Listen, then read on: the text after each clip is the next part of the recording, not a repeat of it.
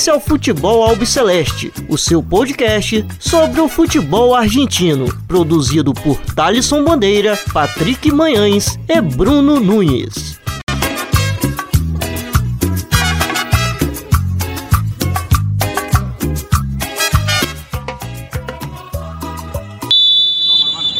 Lo siento, pero te como, hermano. Lo siento, pero te como, hermano.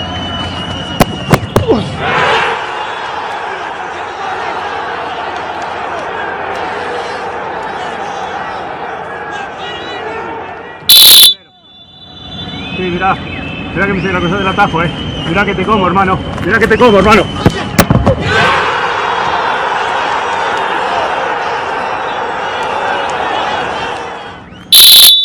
Mirame, mirame la cara. Mirame la cara. Mirame. Mirame, mirame.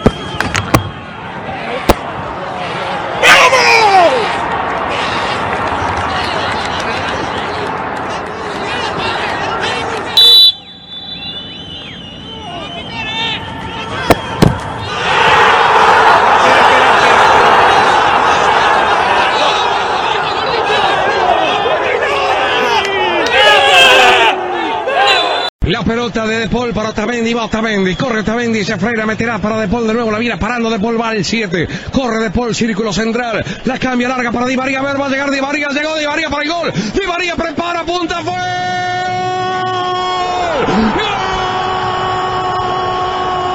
¡Gol! ¡Gol!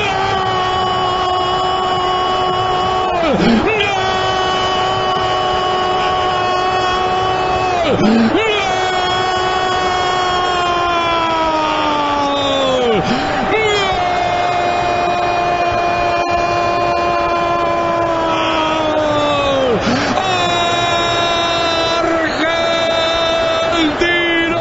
¡Angelito Di María! ¡Le salió el arquero! ¡Le salió Ederson! ¡Le tiró una gota de agua! ¡Más que una gota!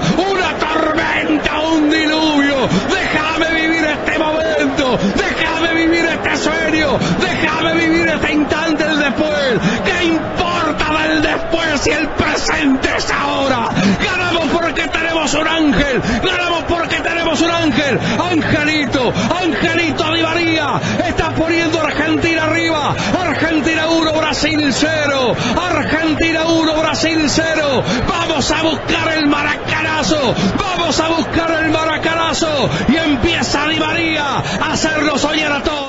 Salve, salve a todos vocês! Está começando mais um episódio do Futebol Alpe Celeste. Meu nome é Thalisson Bandeira, estou sempre na companhia do Bruno Nunes e do Patrick Manhãs. Retornamos após a Copa América, depois de um mês parado aí. É, e só é, para deixar claro, a gente é, avisou no nosso último episódio né, que teria essa parada. E voltamos é, com bastante assunto para comentar é, nessa edição. É, Copa América, é, outras coisas mais, como Libertadores, Sul-Americana e também a estreia da Liga Profissional. Mas antes a gente tem dois convidados aqui nesse retorno. E antes de apresentar eles, é, quero saber como, como os meus companheiros estão. É, tudo bem, Bruno Nunes? Fala, Thalisson. Estamos ainda aqui na, na ativa, né? Tivemos essa folguinha aí. Claro que tem outros projetos, então no fim a gente nem, nem para, né? Além do trabalho da, corriqueiro, do dia a dia.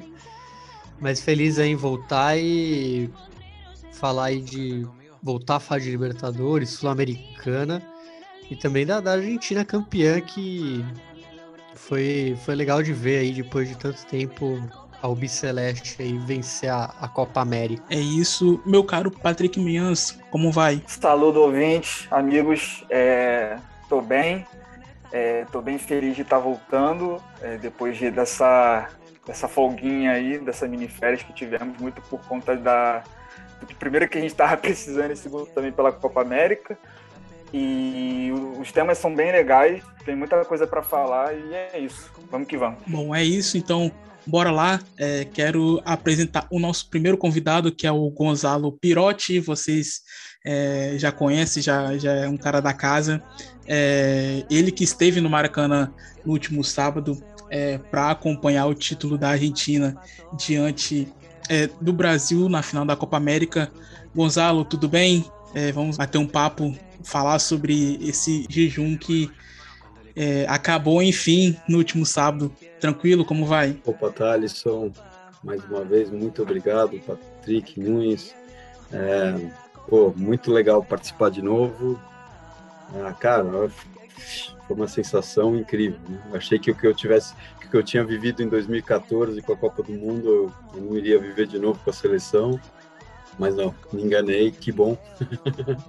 foi uma sensação incrível. E por último, é, o Rodrigo Barneski, é, autor do livro Forasteiros, que é, estreou essa semana aí pela editora Grande Área, um livro sobre um torcedor visitante aí pela América do Sul e vai estar é, tá batendo esse papo aqui com a gente também, falando sobre o livro, é, o que podemos esperar é, nesse livro que foi lançado durante essa semana. Rodrigo, é, muito obrigado em nome aqui do Futebol Celeste, agradeço demais você por ter aceito esse convite participar aqui conosco Espero que você goste do assunto e, bom, seja bem-vindo. Obrigado, obrigado. Salve, Thalisson, Patrick, Bruno, Gonzalo, todos que nos ouvem. É um prazer estar aqui. Obrigado pelo convite novamente. E é sempre bom debater futebol argentino. O livro que chega agora, essa semana foi o lançamento oficial, né? Ele tem muito de, de enteadas argentinas, também de outros países da América Latina. Então vai ser um prazer poder falar sobre esse tema com vocês. Bom, então é isso. Antes da gente é, entrar é, na conversa com o Rodrigo, a gente vai conversar um pouquinho com o Gonzalo, que ele está com o tempo corrido, é, para falar sobre a Copa América vencida é, no último sábado pela Argentina. É, e bom, é, primeiro, o Gonzalo, você que foi, né? É, a prefeitura do Rio de Janeiro liberou torcida para essa final. Conta pra gente como foi, é, como você embarcou para o Rio de Janeiro, como você conseguiu o ingresso. Fala um pouco pra gente como foi ali a prévia da partida para você, você que mora em São Paulo, foi para o Rio. Conta é, pra gente como foi tudo isso até o título da Argentina diante do Brasil. Foi uma loucura, assim, sabe? Sexta-feira prévia foi feriado aqui em São Paulo, né? Então saí tranquilamente às 10 horas da manhã para fazer a barba, que eu estava parecendo Matusalém, e no trabalho já não dava mais, então eu falei, poxa, vamos, vamos fazer a barba. Então, 10 horas da manhã saí para fazer a barba e eu, eu brinco com a, com a, Luciana, minha esposa, que a barba terminou domingo, 9 e meia da manhã, quando eu voltei. Né?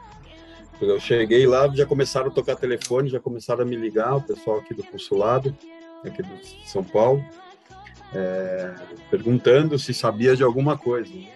Estava rolando a história de que é, argentinos que moram no Brasil iam ter possibilidade de entrar, de chegar naqueles dois mil, dois mil e poucos ingressos que iam ser separados. Né? Eu não sabia de nada e comecei a procurar. E, por sorte, eu tenho um grande amigo lá em Curitiba, o Ariel, é, questionei o Ariel e realmente os, as listas de entrada foram feitas através de consulado. Né? Então, o consulado de São Paulo, que eu não tenho muito conhecimento das pessoas aqui do consulado, consulado oficial, né? Não, não consulado da torcida do Boca, mas o consulado oficial da, da Argentina. É, eu não tenho muito contato, mas eu sei que o Ariel tinha um contato com o consulado de Curitiba e aí eu liguei para o Ariel e o Ariel conseguiu me colocar numa lista e muito assim, no tipo, ó, tá na lista, mas eu não sei o que quer dizer estar na lista. Então foi meio que uma decisão de, bom, qualquer coisa, sai um comunicado da AFA dizendo que a, que a distribuição ia ser feita no Rio de Janeiro mesmo, no consulado do Rio. É, aliás, bater palma para o consulado do Rio de Janeiro, que recebeu uma bomba na mão, né? Ou seja, simplesmente deram a missão para eles de distribuir dois mil, duas mil credenciais com o, grupo de funcionários do consulado, que não estão preparados para fazer isso, então foi bem, bem confuso, mas eu entendo a confusão, porque eles não estão para isso. É, e aí foi isso, assim, à tarde eu peguei o carro, à noite, falar, acertei tudo à tarde, e à noite eu peguei o carro e ainda teve a corrida do PCR, né? porque tinha que ter um PCR negativo. É,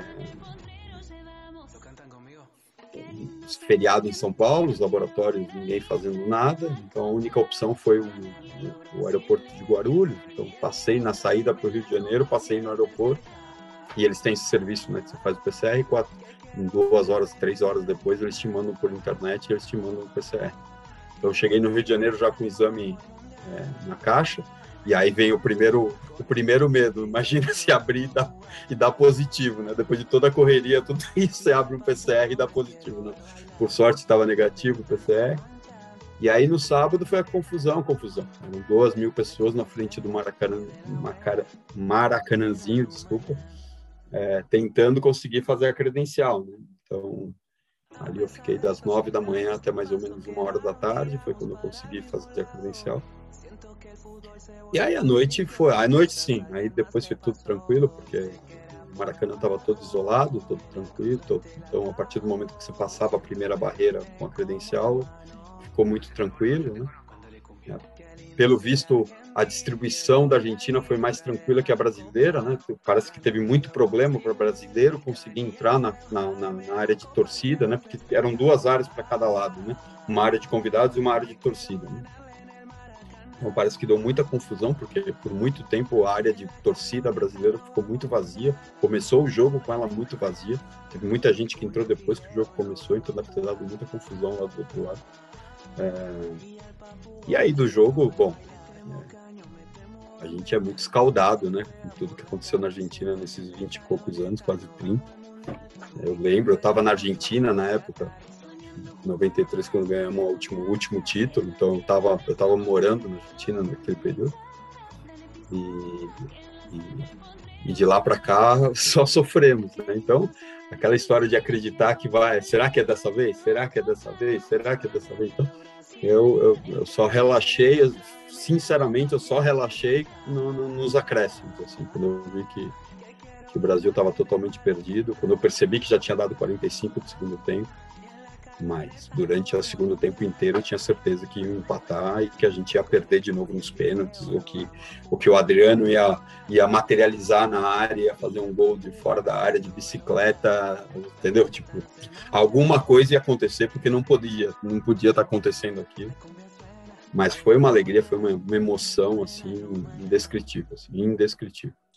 E, passei por um, passei por um quem... fim de ano muito difícil, assim, com a perda do meu pai com Covid, então é, não tem como, né, pensar que, que o velhão o velhão tava feliz, com certeza. É, bom, deixa aqui meus pesos, é, também eu consigo... Ah, não, não, citei, citei só pela emoção ali, não era... Tranquilo, tranquilo, tá tudo é, bem. E, e para quem escuta é, você, assim, falar um português tão, tão perfeito, é, ninguém espera que você é argentino, né? Mas você é argentino, como contou aqui é, em outras edições, é, já mora há bastante tempo aqui no Brasil. É, e só fazendo mais uma pergunta para passar a bola aí para o Bruno, o Patrick e também o Rodrigo, se quiser fazer alguma. É, eu vi que argentino estava tirando ingresso também no consulado, aí depois foi no Maracanã Maracanãzinho é, que você falou, como que foi isso? É, tava também tirando no, no consulado na sexta-feira e também no, no Maracanãzinho no sábado de manhã, como que foi? É, de novo, né, aquela, aquela aquele bomba que jogaram no polo do consulado do Rio de Janeiro, né, porque na sexta-feira, quando a gente estava entendendo o que estava acontecendo, já tinha uma fila imensa na frente do consulado, né, o consulado não tem a menor condição ali em Botafogo, é um prédio comercial normal, você tem que se cadastrar, fazer cadastro para poder subir. Então, imagina a confusão que não foi ali na frente. E o que me falaram é que durante todo, toda a sexta-feira, só para vocês terem uma ideia da confusão que foi, durante a sexta-feira inteira é, se formou uma fila imensa na porta e eles conseguiram distribuir 160 credenciais de duas mil que eles tinham que distribuir. Né? Então, eles não estavam preparados. Né? E aí eles perceberam que estavam correndo risco, né? Porque parece que quase teve baderna, porque óbvio, né, o cara fica o dia inteiro na fila e não consegue. É, e aí transferiram. Na sexta, no sábado de manhã a gente chegou aí para Botafogo e tinha simplesmente um cartazinho escrito é, a, os, os, as credenciais, os ingressos serão distribuídos no, Maracanã, no Maracanãzinho. E aí a gente foi para o Maracanãzinho, cheguei lá umas nove e meia, e já tinha já tinha praticamente as duas mil, os dois mil argentinos estavam ali na porta fazendo filas desordenadas, porque parece que quem foi na sexta-feira ganhou, ganhou uma senha para ser atendido prioritariamente no sábado e não foi nada que aconteceu.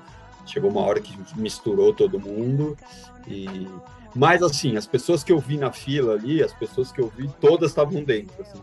A impressão que deu é que era o acúmulo de pessoas, mas teve teve credencial para todo mundo. Assim, né? é, foi essa sensação que deu. Assim. Fora os, os casos, né, de PCR falsos, né, que foram criados, né, que estavam vendendo PCRs, é, entre aspas, por 60 reais na fila, assim, óbvio, né? a pessoa vai lá, muda o cabeçalho do, do PCR, imprime e te entrega na mão. É, mas fora essa sacanagem, né, que deve ter acontecido por todo lado, é, é, a grande maioria entrou, conseguiu entrar, porque realmente eles estavam dando prioridade para argentinos que moravam no Brasil. Era essa a prioridade deles e fora os argentinos que vieram convidados, né? Que tinham, tinham teve uma lista restrita de argentinos que vieram de Aires convidados. Então tinha ali um, um, grupo bem separado e foi isso. Assim, foi, foi confuso porque foi uma correria, foi uma jogada, ao meu ver, não tinha que ter tido público, não tinha que ter gente ali na, na situação, mas é, é, foi na correria, de um dia para o outro, numa quinta para uma sexta-feira foi tomada a decisão e na sexta-feira sexta e sábado para distribuir. Né? Não tinha como não dar confusão num, numa correria dessa. Ainda mais se tratando de Comebol, né, o Gonzalo? Mas ah, assim. Mistura, é... mistura AFA, Comebol e, e, e, CBF. E Cioli, e Cioli que fez a, a loucura do ingresso lá. Junta essa, essa fórmula, não tem como dar certo. É, Gonzalo, você tinha falado, é, sabia que respondeu é, a, a, minha pergunta, mas eu queria muito que você batesse nessa tecla de novo sobre o sentimento de que será que dessa vez vai ou não vai? Por quê? Porque para quem não sabe, eu ah. acho difícil alguém não saber, é, a Argentina não ganhou algo do, do, considerado do primeiro escalão há mais de 20 anos.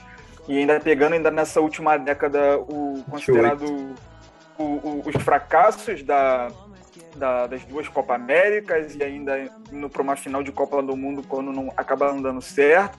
E aí depois pega uma 2018 que foi também considerada um fracasso. E aí quando chega em 2021 nessa Copa América que para o Brasil seria apenas um, apenas mais um, para a seleção argentina não. Então eu queria muito que você falasse um pouco da, da tua vivência na, naquele Maracanã, naquela noite, e também falasse um pouco daquela atmosfera de como estava o, o, sentimento. Ah, foi, foi muito. É, é bem isso, né? Desilusão, 28 anos de desilusão, né? com várias, várias, várias esperanças no meio. A seleção de 94 era incrível, se não tivesse o problema Maradona ali. A seleção do Bielsa era, uma, era fora de série, não dá para entender como ficou numa primeira fase. É, a final de 2014 jogando melhor do que a Alemanha, que vinha jogando e não, e não aconteceu fora todas as, as recentes perder para o Chile ainda duas vezes né? é difícil. Então, a sensação é que não vai dar certo. Né? Pegar uma Copa América com Tevez segurando a bola no, no escanteio para ganhar e sai um gol e perde nos pênaltis do time reserva do Brasil. Sabe? São coisas que, que, não, não, tem muito que, que, tá tranquilo. Eu não, eu não fiquei tranquilo em momento nenhum. A sensação era que Saiu o gol do Di Maria, me acalmou durante 10 minutos, depois já, já de novo eu já estava com a sensação de... O começo do segundo tempo foi terrível, né? Assim, Richardson deitou em cima da cunha é, de um jeito que falei, putz, não, não tem como, não, não sai um gol do empate aqui. É, é, e, putz, cara, é assim, você percebia essa tensão. Essa tensão estava estampada na cara de todo mundo. Mas o diferente da sensação positiva foi o agradecimento, né, ali, cara. Estar ali e, e, ver o Messi ganhar, conquistar o que ele tanto queria, né? Foi meio que um momento de, cara, você merece, sabe? É, é tua, faz o que você quiser, quebra ela no meio, joga ela pro alto, faz o que você quiser com ela porque ela é tua. Sabe? foi muito bonito estar tá ali, seja, ver, ver a cara dele ali quando ele chegou perto da torcida, é, é, foi algo, algo muito especial, assim, muito especial, muito, muito, muito. É, então, esse, tem esse sentimento de, de, de, realização não só nossa, de sofrimento de 28 anos, mas de um fora de série que não podia, não, não, po, não poderia terminar a carreira dele sem, sem levantar uma taça pela Argentina, né? E, você percebe ali como ele gosta daquilo, como ele, como ele respeita aquela com a camiseta, é, como ele é, é, tudo que falam dele é, é um absurdo assim, como esse, como esse menino sofreu por todo o tempo que ele passou e, e aí não tem jeito, né? O, o bichinho pica aqui e fala, bom, ganha uma primeira, quem sabe? Eles não deixam a gente ganhar mais uma. Já perdemos a vergonha de jogar feio, já estamos jogando feio mesmo. Quem sabe, pô, quem sabe na Copa do Mundo a coisa acontece de novo, a mágica acontece de novo. É, e você acabou introduzindo também, curiosidade, a próxima pergunta.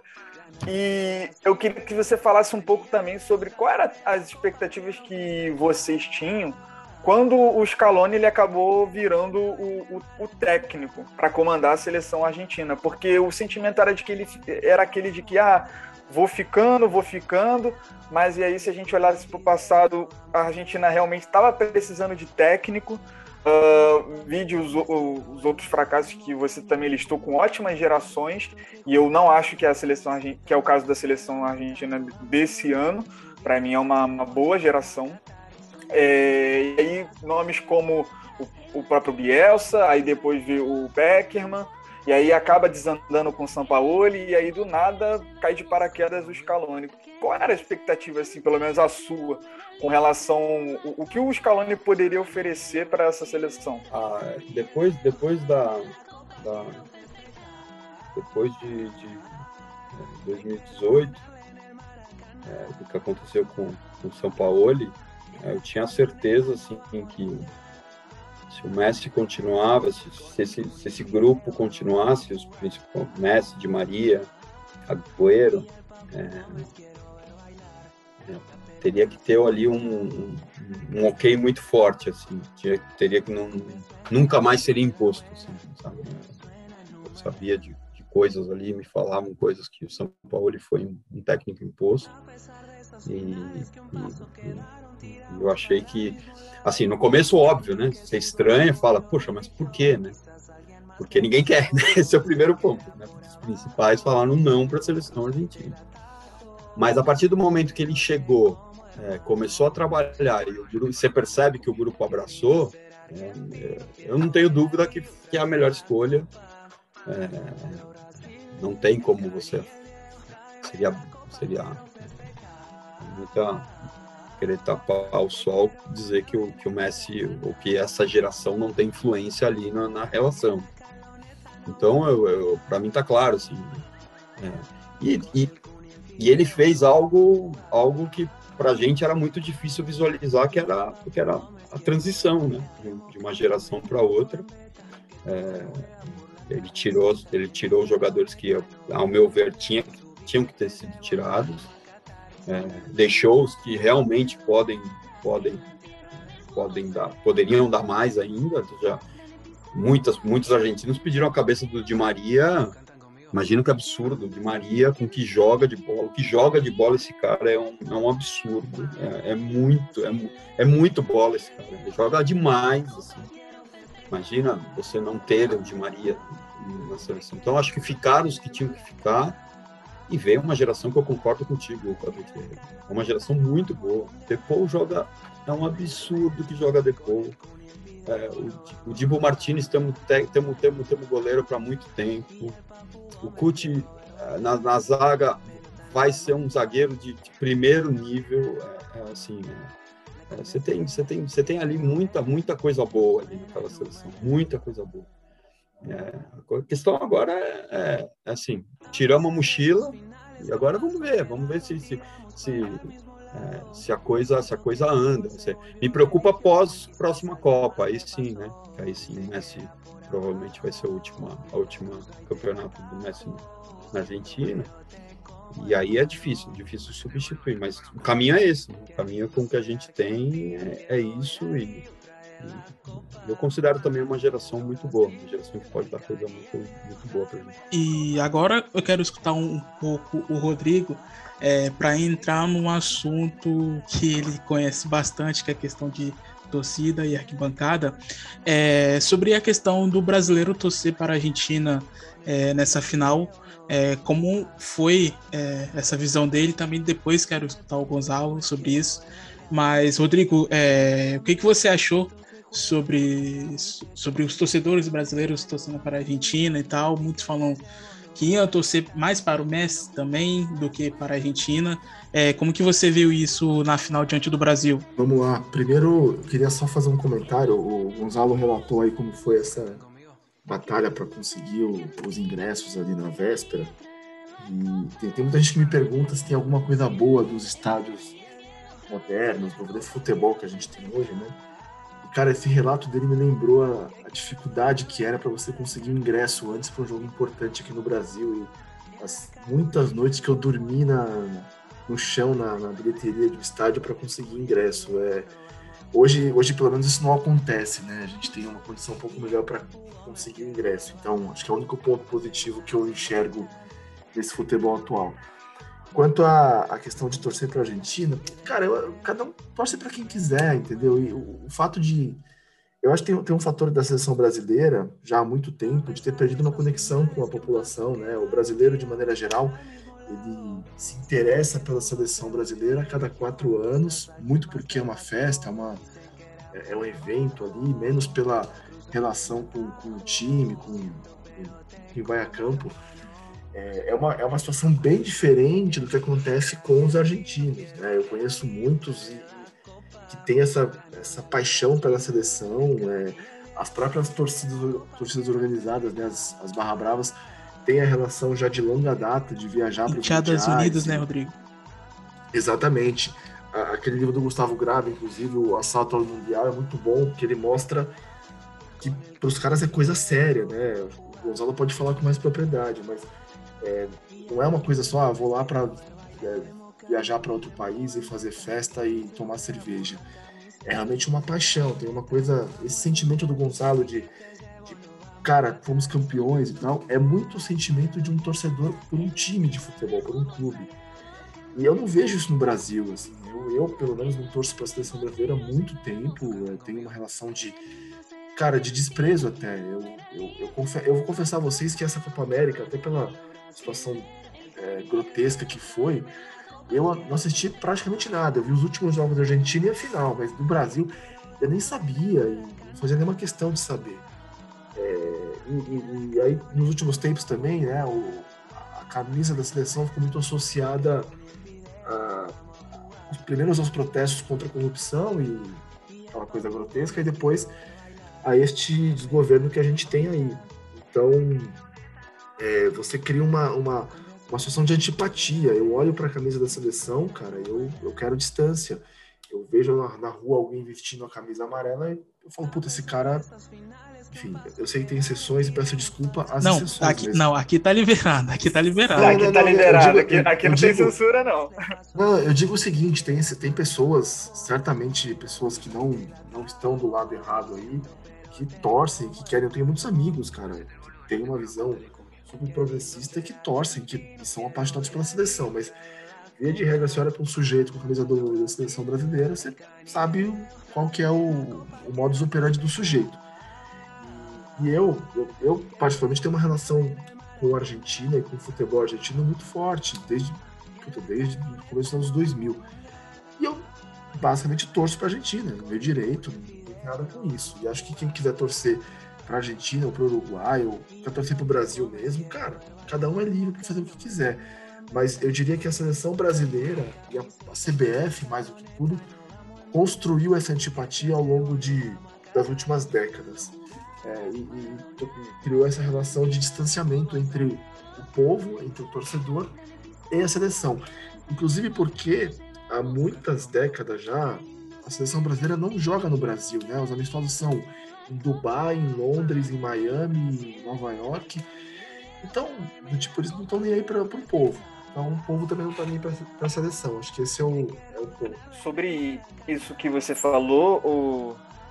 Ô, Rodrigo, eu acho uma parada assim que é, é necessário a gente falar cada vez mais, né, de que a, as seleções, por incrível que pareça, elas acabam também virando é, de uma, uma, certa maneira assim times também e elas acabam também refletindo um pouco, um pouco não, muito a, a sociedade.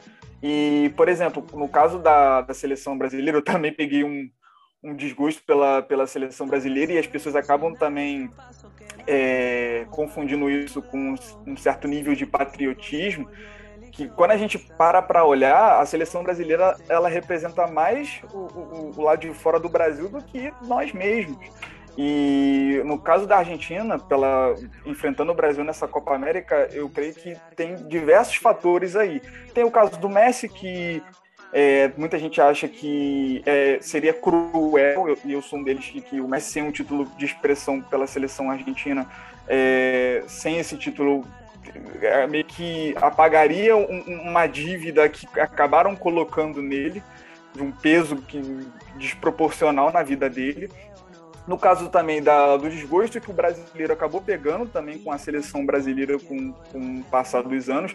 Eu, no, um exemplo desse também, faço parte de, disso. Eu não quero entregar a minha idade aqui não, mas já, já entregando um pouco. Mas, por exemplo, a, a minha primeira Copa do Mundo, 2006, é, eu chorei horrores, sabe? E aí só depois eu pensei, putz, mano, que sacanagem que essa seleção fez comigo. Eu torci igual um doente e os caras, tipo, zero compromisso. E aí foi passando o tempo, a gente acaba também se identificando com outras torcidas sul-americanas, com a própria Argentina, mas direcionando mais o, o, os próprios clubes, quando enfrentavam os brasileiros aqui, né? No caso, para eles fora de casa. É, então tem, tem muito dessa, dessas conexões. E, e, isso vai virando uma bola de neve que chega um momento, no caso esse, no contexto atual, que, pô, estamos numa pandemia, é, nenhum país tava, tem condição de receber uma Copa América dessa, a Argentina não, não podia por causa dos casos, a Colômbia estava tendo uma guerra civil, e aí chega o Brasil do, do Bolsonaro e aceita, então a gente fica tipo, cara, é, é um absurdo. E aí veio é, declarações do, do, do, do Casemiro, cheguei até para escrever um texto sobre o, no, no Medium, é, de como essa seleção é, acabou tendo um desgosto, dando um desgosto cada vez maior por causa de ter aceitado jogar essa, é, essa Covid América. Então, quando a gente olha também para a Argentina, tipo, no caso do Brasil, como eu falei, é mais uma. Para a Argentina, não. Para a Argentina são 28 anos, como o Gonzalo falou está é, tá entalado e é necessário ganhar para tirar essa mochila das costas. Então, é, eu estou de acordo muito também com, com o que o Gonzalo falou, com o Rodrigo, e é isso. Seguimos. E já para quase finalizar aqui com o Gonzalo, que ele é, precisa fazer outras coisas, o Rodrigo citou a questão do livro do Gustavo é, Grábia. Além da, das Enteadas Unidas, é, que vão é, alentar é, na Copa do Mundo, Copa América e Copa América, é, tem também a questão da torcida tipo, de um clube só, é, que foi o caso da Los Borrachos de Tablon em 2006 na Alemanha, e na, e na década de. no final da década de 80 e 90, ali a La 12 com Abuelo. É, Gonzalo, para finalizar e liberar você, é, sua opinião aí sobre o brasileiro torcendo para Argentina, como que você viu isso aí? E já adianta aí, meu muito obrigado você por ter participado aqui mais uma vez conosco e espero que você volte uma próxima vez com mais tempo. Eu acho é, esse assunto, além de tudo que vocês falaram da camiseta do Brasil, né, do, do que representa o Brasil, a camiseta, a camisa do Brasil nesse, nesse, nesses últimos anos, tem um ponto assim que eu acho que eu acho é, é, é, bem bem interessante, que é também o ponto, por exemplo, por que, que o Guga é tão amado na Argentina, né? Foi tão amado na Argentina, por que, que o por que, que o Senna era gostavam do Senna na Argentina, por que, que o é, é por que, que o, o Ginóbili é muito gostam muito do Ginóbili aqui, né? Então é, é, a gente a gente tem essa rivalidade, tem essa rivalidade, mas tem esse outro lado do, do, do sangue sudaca que quando você gosta de futebol, vê alguém daqui é, é, indo lá fora e arrebentando e sendo melhor, e o Brasil não tem um alguém que, que chegue aos pés do Messi hoje, né? Então, é, como no momento do Guga, a Argentina não tinha, era um esporte tão amado na Argentina, mas não tinha ninguém, né? Então, alguém parece que, que, que suplanta esse, esse, esse buraco que o país está vivendo no momento, né? E, e, e, cria essa, essa, essa, essa, essa, essa simpatia também, né? Eu sei que para o brasileiro, o brasileiro é, é, é, é mais difícil para o brasileiro gostar de um argentino do que do argentino gostar do brasileiro, né? Eu tenho isso claro também, mas é, é não tem, não tem que falar, né? O momento do Messi nesses últimos, nos últimos anos, nas últimas décadas, né? é, é, incrível. É, é, assim, o Brasil não teve ninguém, fora Ronaldinho, que foi mais ou menos que, quem colocou o Messi no Barcelona, né? Quem ajudou o Messi a começar depois do Ronaldinho, é, é difícil você colocar né, o, o, Neymar, que é o cara do, do, do Brasil, vira ídolo, é, é, tem o Messi como ídolo, né? Não é, não é nem comparação. O cara, o cara deve ter uma fotinha do Messi no, no, no quarto, entendeu? Tipo, assim, do, do, da admiração que ele tem pelo cara. Então, é, é, eu acho que tem muito isso também, né? Então, chegou o momento, assim, chegou o momento, o Brasil queria ver o que todos os argentinos também queriam, ou seja, ver o Messi ganhar uma, um título. Acho que é super natural, assim, é, é, não, é, não, tem rivalidade ali no, na, na, na, no desejo, tem admiração mesmo. O cara merece ganhar e tem que ganhar, porque é justo ele ganhar, entendeu? Tipo, e da mesma forma que se ganhar na próxima Copa do Mundo, pô, vai, ficar, vai ter muito brasileiro bravo, mas no fundo o pessoal vai estar ali falando, poxa, ganhou, ganhou seus dois títulos, ganhou o maior título que ele podia ganhar com a seleção, é justo. Então tem esse lado também, tá? É, já finalizando aqui, eu agradeço muito, muito de novo a, a oportunidade de participação. Eu, eu, eu, peço mil desculpas ter que sair antes do fim do programa, estou à disposição para novos. E um prazer participar do mesmo programa do Rodrigo. É, é, com certeza serei um, um, um leitor do seu livro, porque é, é, futebol é, é, é uma das coisas importantes da minha vida e eu tenho certeza que você conseguiu representar tudo, tudo que eu é, é, quando você fala de vamos salvar a torcida, torcida visitante, né? É, é, minha vida de visitante, né? Ou seja, as únicas vezes que eu pude assistir o, o, o Boca Júnior foi de visitante, né? Então, imagina se um dia a Comebol tem a, a, a, a, estúpida ideia de não termos mais visitante numa Libertadores. Eu morro, eu caio duro aqui, eu morro. Então, então é, é quem, quem, quem, quem levanta essa bandeira, com certeza tem que ser, tem que ser aplaudido. Obrigado, meu caro, valeu mesmo. Então é isso, Gonzalo, meu muito obrigado e até a próxima. É isso que o que o Gonçalo, o Rodrigo, vocês falaram. É, eu ponho também outro é outro fator aí pro brasileiro torcendo para a Argentina fazer toda essa mescla do que vocês falaram e também botar é, por conta da competição.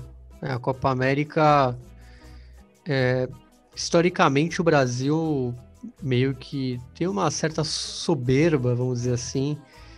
É, tanto que a gente vê a, as edições antigas, até da década de 50, o Pelé só jogou uma, então o Brasil nunca não sei porquê, né? Nessa época não dava a sua devida importância, mas é, existe isso. É, por exemplo, amigos meus que, que viajaram, estavam em, em outros países no período de Copas Américas, tanto na Argentina, no Chile, Paraguai, Colômbia, você vê que é um clima de, vamos dizer, de competição gigantesca. Assim, o, o país para e, e aqui a gente não vê isso. É, e essa Copa América ainda teve é, inúmeros outros fatores que, além de, de tudo que se falaram da, do governo ter bancado uma competição em, em meio a esse estado decrépito que a gente está agora, é, e também a, a audiência, né, não ter a maior emissora transmitindo e, e, sim transmitindo a Eurocopa e também a Eurocopa no mesmo momento, isso acabou, acho que misturou tudo, né? Muitas pessoas que eu conversava é, até, até achavam estranho, tipo, ah, tá tendo Copa América, ou foi o que o Rodrigo falou, ah, tipo, o Brasil tá jogando hoje, eu, tipo, só descobria na hora, e, e, eu mesmo, eu não, eu não vi um minuto dessa Copa América, pra não falar que eu sou hipócrita, eu vi os pênaltis só do, do, acho que foi Peru e, e Paraguai, e metade dos pênaltis da Colômbia com a Argentina. Então eu cheguei a ver, acho que talvez o momento mais marcante aí, que foi o Dibu Martinez falando Miraque te como, né, pro... Não sei se foi pro Yerry Mina ou pro, pro Borja, mas é, realmente Foi- tem foi essa... pro Mina. Foi pro Mina, né? É. E foi essa. Tem essa relação do, do brasileiro com a Copa América que é muito é, afastada e para os outros países fica um climinha meio de soberba, assim, imagino, porque os caras estão torcendo com tudo, né? Eu lembro até hoje um Argentina e Uruguai, é, 2011, né, nos pênaltis, que, pô, eu tava, acho que tava com um monte de, de argentinos e uruguaios em, algum bar e, e, e os brasileiros meio que, meio que achando engraçado, assim, parece que, tipo, ah, eles, eles dão muita importância e a gente sabe que para os outros países é uma competição é, classe A, assim, é quase uma Copa do Mundo mesmo. Aqui, aqui que, que não pega, só pega se vem um vexame, né? Acho que, tanto que acho que o jogo que eu mais lembro de Copa América, tirando aquele do, do Adriano, foi aquele Brasil-Honduras em 2001, que é, acho que foi o ma- o ma- mais marcante por ser um fracasso. Né? E, por incrível que pareça, o Brasil foi campeão do mundo no, ano- é, no ano seguinte. Então, acho que tem muito também dessa relação do brasileiro e a Copa América, né? que não se bicam. Aquele, aquele Brasil e Paraguai também, se eu não me engano, mas esse foi mais recente, né? Que perderam pênalti. Geral jogou lá na, na Vila do Chaves, o, as penalidades. É, e teve o teve o fracasso do Dunga, que ele acho que ele não chegou nem a passar de, da primeira fase, né, na Copa lá nos Com a mão do, do. Rui Dias, É, do Peru. Ah, exatamente. Bom, é, vamos entrar agora no assunto do livro, é, agora com o Rodrigo Baneschi, é, Forasteiros, Crônicas, Vivências e Reflexões de um Torcedor Visitante, que foi lançado essa semana pela editoria Grande Área. É, como diz na bio do, do Rodrigo, é, 1014 vezes é, é, arquibancadas em 70, 79 cantias pelo mundo. Bom, Rodrigo, é, primeiro vou, vou fazer a primeira pergunta. É, o que podemos esperar desse livro? É, sei, acredito que você não pode dar muito spoiler, é, mas o que podemos esperar é, do livro que foi lançado essa semana? É, bom, o livro é, O Forasteiros é um, era um projeto de vida, um- é uma defesa de uma causa, né? O Gonzalo comentou e realmente a causa do torcedor visitante é muito importante para mim, sempre foi. Não só por eu ser visitante, mas por perceber que cada vez mais tem um movimento é, é, muito crescente aí, antes da pandemia, isso já era muito claro, de tentar proibir o torcedor visitante. Né? Na Argentina, isso já acontece há alguns anos, primeiro no descenso, no, no acesso, desculpa, e depois na, na divisão principal. É, é, e no Brasil, começando por São Paulo, que é sempre o, o estado que é a vanguarda do, das proibições e da, do retrocesso na arquibancada, isso tem crescido. E eu, eu tinha uma, muita clareza de que era preciso contar a história do torcedor visitante, ou que era preciso apresentar esse personagem, que é um personagem é, desprezado pela mídia esportiva, pelos clubes, pela, é, pelas autoridades e até mesmo pelos torcedores. Né? São poucos os torcedores que podem viajar ou que estão em outra cidade conseguem ver o seu time jogar, né? com essa limitação de 10% do, dos ingressos. E, e o visitante é tratado quase como um, um párea, quase como um, um, um, um elemento que não deveria estar ali. Como eu tenho essa vivência muito forte de viajar para ver jogos no Brasil e na América Latina, eu, eu quis usar a minha experiência para contar essas histórias de arquibancada, de, de cantes aí pela, pela América Latina, e ao fazer isso, contar uma história da arquibancada no Brasil nos últimos 20, 25, 30 anos até. Então, o livro percorre um trajeto desde quando eu era criança, em 90, o meu primeiro contato com uma torcida, até a final da, da Libertadores do Maracanã, agora em 2021, que é o, é o último capítulo. Então, é, é, é, um pouco isso, é apresentar esse personagem, tem vivência de arquibancada, tem histórias de desde decisões de Libertadores até jogos pequenos no interior paulista, passando por grandes clássicos, é, países vizinhos e aqui também.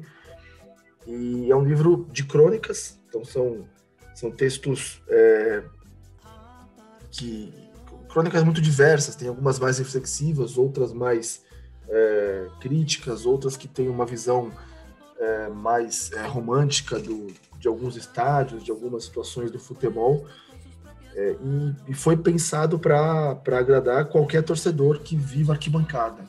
O livro ele é muito respeitoso. Eu, eu até para deixar claro, eu sou palmeirense, né? Acho que qualquer pessoa que escreve um livro com essa temática tem que ter um time para torcer. E eu, e eu sou palmeirense, viajo para todos os cantos para ver o Palmeiras mas o livro é muito respeitoso com todas as torcidas, tanto os rivais aqui de São Paulo quanto rivais de fora, é, porque o, o meu entendimento é de que deveria existir mais consciência de classe torcedora. Os torcedores deveriam ter essa visão de que o, palmeirense, o flamenguista, o corintiano, o gremista, o colorado, o, é, o coxa branca, e o torcedor coral, qualquer um, é, estão do mesmo lado, né, que é o lado do torcedor, que tem tido a sua cultura de arquibancada dizimada nas últimas décadas. Então, é... de maneira bem ampla, é isso. E, Rodrigo, é, conta pra gente um pouco como que começou, assim, é, a sua ida ao estádio. É, foi alguma influência de pai, de mãe, de algum familiar próximo é, que te levou pela primeira vez no estádio? E a partir de qual momento você começou a frequentar, assim, constantemente? Eu, na verdade, meu pai não, não era muito fã de, de ir ao estádio. E eu comecei com meu tio. Comecei tarde até, o primeiro jogo foi com 11 anos. E, eu comecei a trabalhar aos 16 para poder ter dinheiro para comprar ingresso. Basicamente foi isso. Eu, eu, queria ter essa liberdade de poder ir para o estádio e ficar dando satisfação, né? Então, com 16 anos, eu comecei a trabalhar, para comecei a ter meu salário e passei a, a ir a todos os jogos. É, e aí, quando eu fiquei maior de idade, né, eu passei a viajar também. É, então, e aí a coisa saiu um pouco de controle, porque eu virei uma figura obcecada de, né, de ir a todos os jogos, de viajar muito. E, e o que eu, que eu narro no livro até é que eu, eu acho que o, o, torcedor ele, ele só se reconhece plenamente quando ele é visitante, quando ele, ele vai para um estádio hostil, enfrenta aquela maioria de adversária que faz muito mais barulho e ele tem que gritar por ele, pelos que estão com ele e por quem não está ali. É, normalmente você vai ter um torcedor visitante ali, mil, mil quinhentos, dois mil torcedores, às vezes um pouco mais, e às vezes enfrentando 30, 40, 50 mil. E, e essa sensação de ser visitante, de comemorar uma vitória fora de casa, ou a sensação também de ter uma derrota fora de casa, ela é indescritível e ela, ela tem um caráter identitário, um caráter de formação de, é, de da identidade mesmo do, do torcedor. Então, por isso que para mim foi muito natural escolher esse tema entre tantos que eu poderia para escrever o livro. E você falou 11, que foi a primeira vez. A minha foi com 14, foi, foi um pouco mais velha ainda. E é uma sensação de vício, né, Rodrigo? Não sei se você sentiu isso é, a partir da primeira vez que você foi. Se você vai e, quer ir mais vezes, tipo. Sabe aquela vontade de, de querer, de querer, e foi como você disse, arrumou logo um trabalho para é, poder ir com mais frequência. Também tive que fazer alguns corres e levantar uma grana para poder ir, porque é algo vicioso, é algo que você quer estar ali, você espera a semana inteira para poder chegar no sábado ou no domingo e poder ir para o estádio e apoiar seu time. É, eu, eu tenho para mim que o livro chega num momento a gente está aí há um, um, ano e meio praticamente sem, sem arquibancada. É, é, o peso disso, psicologicamente falando, para quem frequenta estádio é muito grande.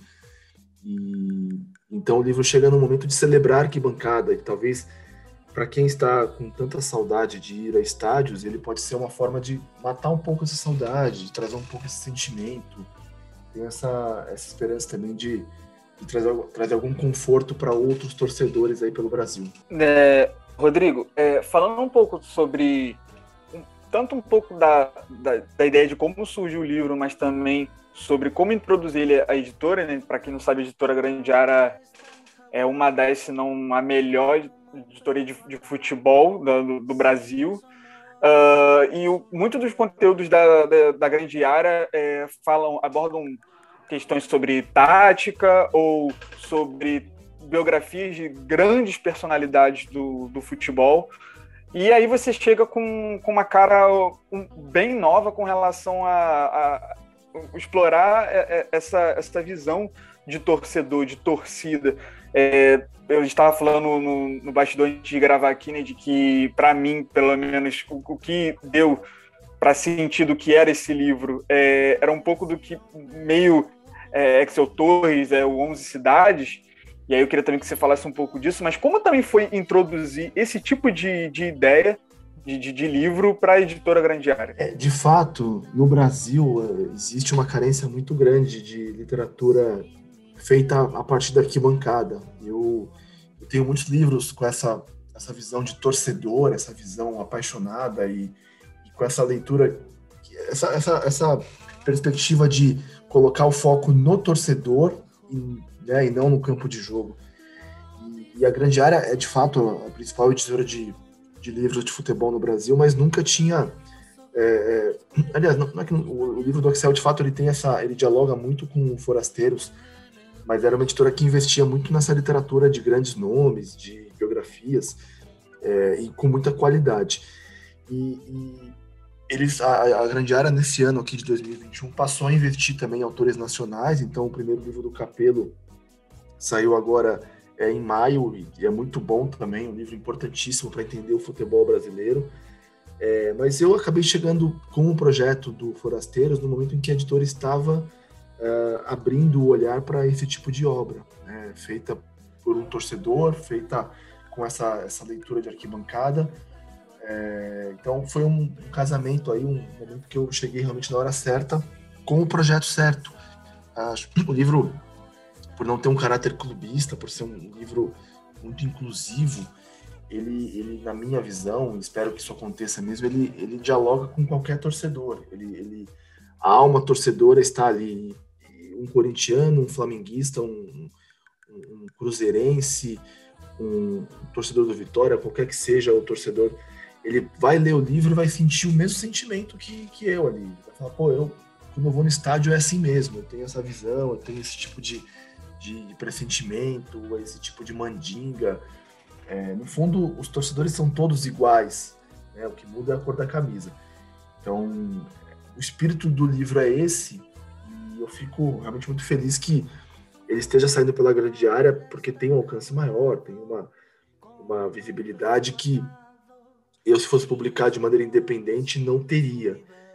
É, então, fico feliz por isso também. Rodrigo, eu queria te perguntar, é, acho que de, um, de, uma maneira mais geograficamente falando, até para não dar muito spoiler, qual foi, é, onde foi é, talvez sua experiência mais curiosa ou até conflituosa com o visitante e também falar dessa sua relação com, com as arquibancadas na Argentina, é, que você pode nos contar um pouco disso.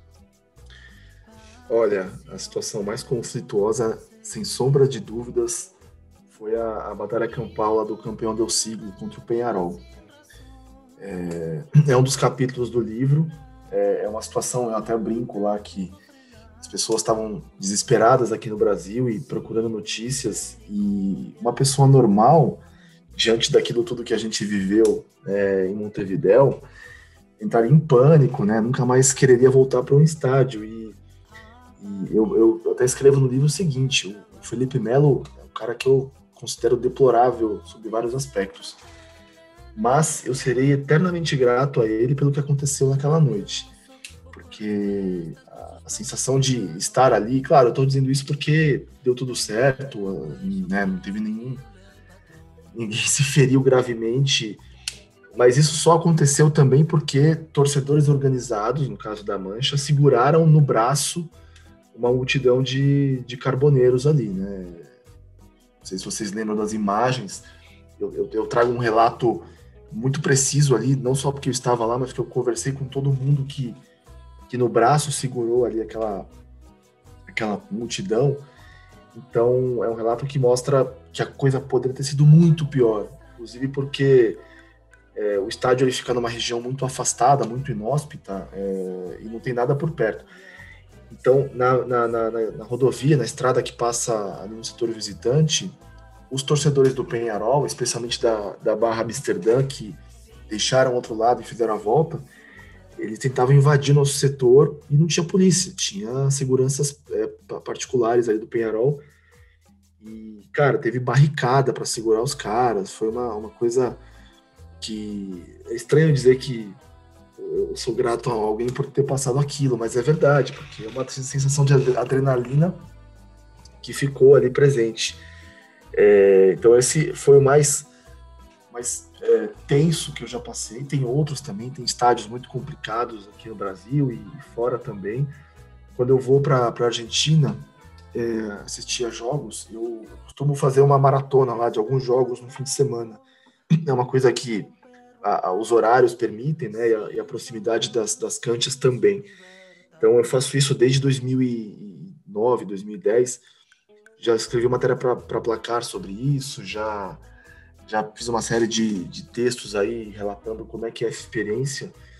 E eu faço tudo no esquema de quem é local ali, né? Eu pego o ônibus de linha, vou para Matadeiros, para é, para Sarandi, para locais que não são exatamente turísticos, é, então, a, a, no livro eu coloco isso. A minha Buenos Aires ela é, é mais Chacarita e menos Recoleta, é mais Matadeiros e, e, menos Santelmo, sabe? A cidade que se revela nos, nos subúrbios, nas, nas, cidades mais afastadas e, e, que são muito pouco frequentadas por turistas. E, e essa é, essa minha relação com a, as torcidas argentinas, eu, eu até poderia mentir e dizer que veio depois, mas a verdade, cara, é que ela começou em 2000, 2001, quando o Palmeiras perdeu para o Boca duas vezes a Libertadores em casa. É, é, foram quatro empates, né? Perdemos uns pênaltis, mas a, a imagem da, da, da, do Boca cantando batendo nos bombos de murga e fazendo aquele barulho infernal para quem é derrotado, ela, ela me marcou muito. E aí, depois de alguns anos, eu fui a minha primeira viagem para Buenos Aires. Depois ficou uma coisa viciante mesmo, né? Como, como o Thales falou, você fica maluco e quer viver isso sempre. É, tanto é que a minha despedida de solteiro, cara, foi em Buenos Aires, fim de semana com seis amigos, é, para ver quatro jogos de futebol. É, a gente viu jogos no, no Palácio do Có, no, no Amalfitani, é, no Novo Gasômetro e um, um River e Boca no domingo. Então foi pô, um fim de semana perfeito com amigos e tal, jantando e saindo e curtindo esse, esse ambiente de, de estádio. Isso tudo, esses relatos todos estão no livro, né? De uma forma ou de outra, tem um capítulo dedicado só à América Latina, tem outros de vivências como visitante mesmo, é, nas canchas portenhas especialmente, então jogos contra o São Lourenço, os dois jogos contra o Boca em 2018, é, na, pela Libertadores, e, e, alguns outros. Então, eu, eu, ao longo do livro, esses relatos vão aparecendo. E, ah, e também tem alguns relatos de jogos é, aqui em São Paulo. Então, por exemplo, São Paulo e River, aquele é, dos, dos Borrachos del Tablão contra a PM, 2005, jogos do Racing aqui também contra o Corinthians, é, que são jogos em que eu vou no visitante de outro país aqui. Então, essas são algumas das experiências que eu, que eu relato no, no, no Forasteiros. E você falou dessa sua experiência aí andando por pelas canchas, desbravando aí. É, eu queria te perguntar porque o brasileiro, vamos dizer assim, o que, o que compra o pacote CVC, digamos, ele vai sempre para vai fazer aquele tour clássico na Boca, depois vai pro Monumental, né? O, o, cara um pouquinho mais ousado talvez vá lá no Barro Flores, né? Enfrentar é, a, as Vijas. Mas tem, que ter, é... tem que ter ali sorte, hein? É, sim, sim. Conheço pessoas que já fizeram isso.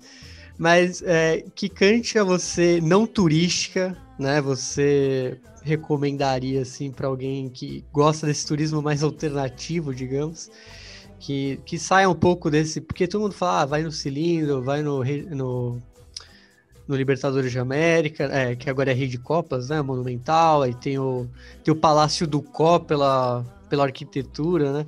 Qual que, saindo desse, vamos dizer, desse montão aí, desse bolo mais tradicional, você recomendaria, vamos dizer assim?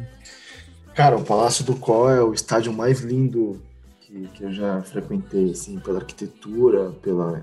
Eu até tenho um texto só sobre o Palácio do Có. É, para mim é, sem dúvida, o Palácio do Có.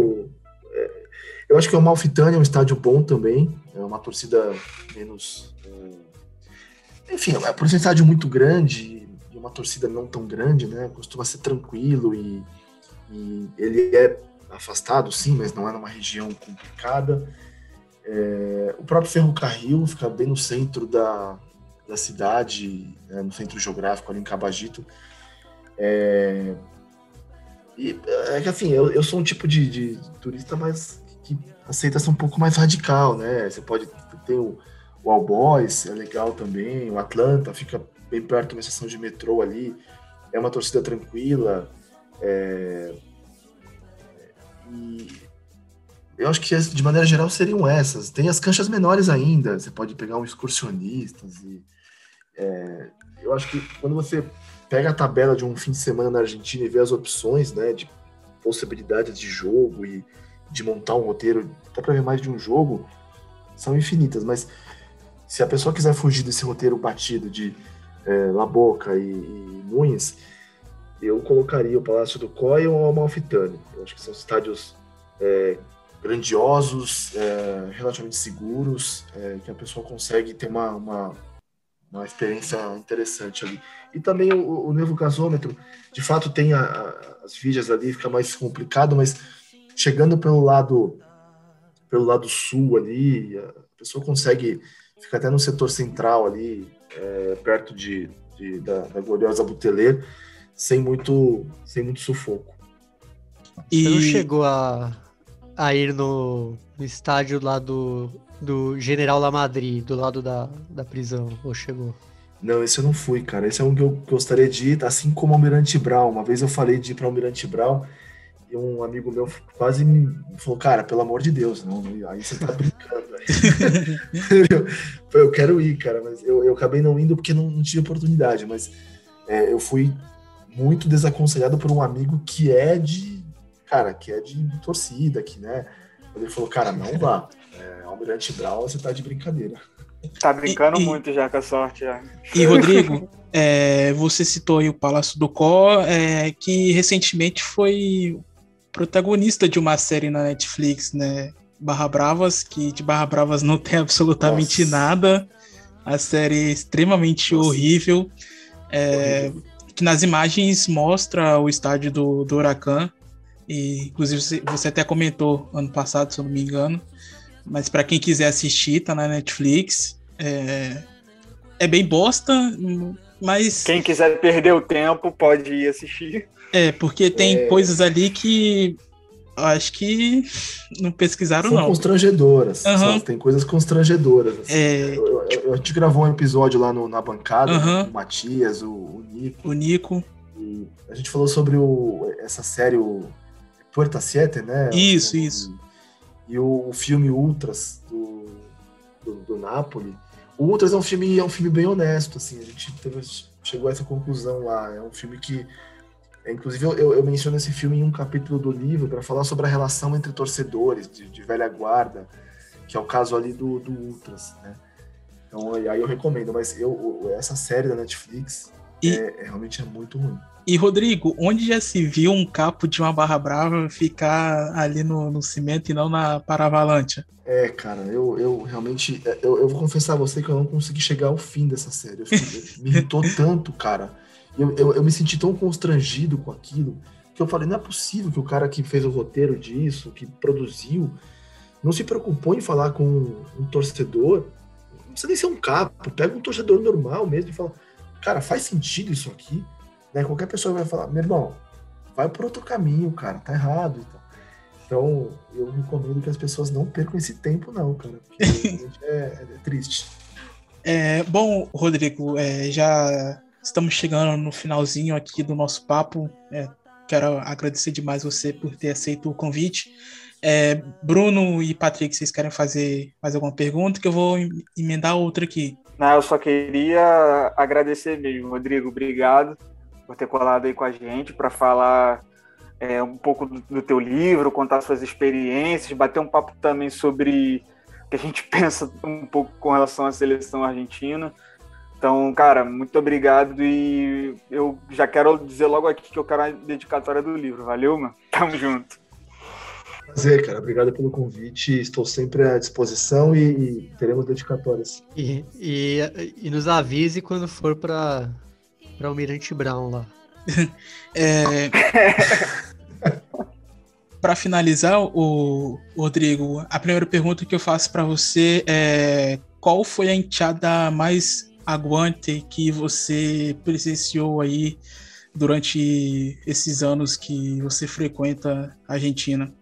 Qual assim que você achou, puta, que, que torcida foda, sensacional? Olha, eu, eu diria que a, até essa é uma torcida tida como uma mais criativa, mais inovadora, e eu gosto muito que é a do São Lourenço, é, eu gosto muito da torcida do All Boys também. Acho uma torcida da, das, das, torcidas de clube de bairro aí é uma das que é, são mais é, mais impactantes para quem vê um, um, jogo, especialmente quando na época que eles eles eram visitantes, quando tinha visitante, né? Eu assisti, eu tive a, a oportunidade de ver o Racing All Boys de 2010, foi o primeiro jogo do All Boys na na, na, na volta da Elite. Na, é. E eles coparam e... ali atrás do um dos gols ali que eles ficaram. Cara, eles ocuparam os dois, uh, a parte de cima e a parte de baixo. Na época era, esse, era essa divisão. E tem até no YouTube um vídeo Sim. sobre a caravana deles, fazendo o percurso aí é, do, bairro, do bairro Floresta até a Vejaneda, que é emocionante. É, eu gosto muito da, da enteada do Nova Chicago.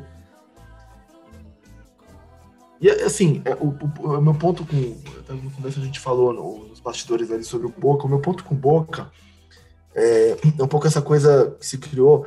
O brasileiro médio, né, que não entende muito, ele acha que só a única torcida que existe na Argentina é do Boca, e que, ah, o Boca, a bomboneira, criou essa mística que, de fato, é um estádio impressionante e é uma torcida impressionante, mas não é a única. Então eu acabo criando um pouco de é, uma, uma, um distanciamento por isso, cara, porque é, eu nunca, nunca entro nessa onda, mas é uma torcida que impressiona muito também.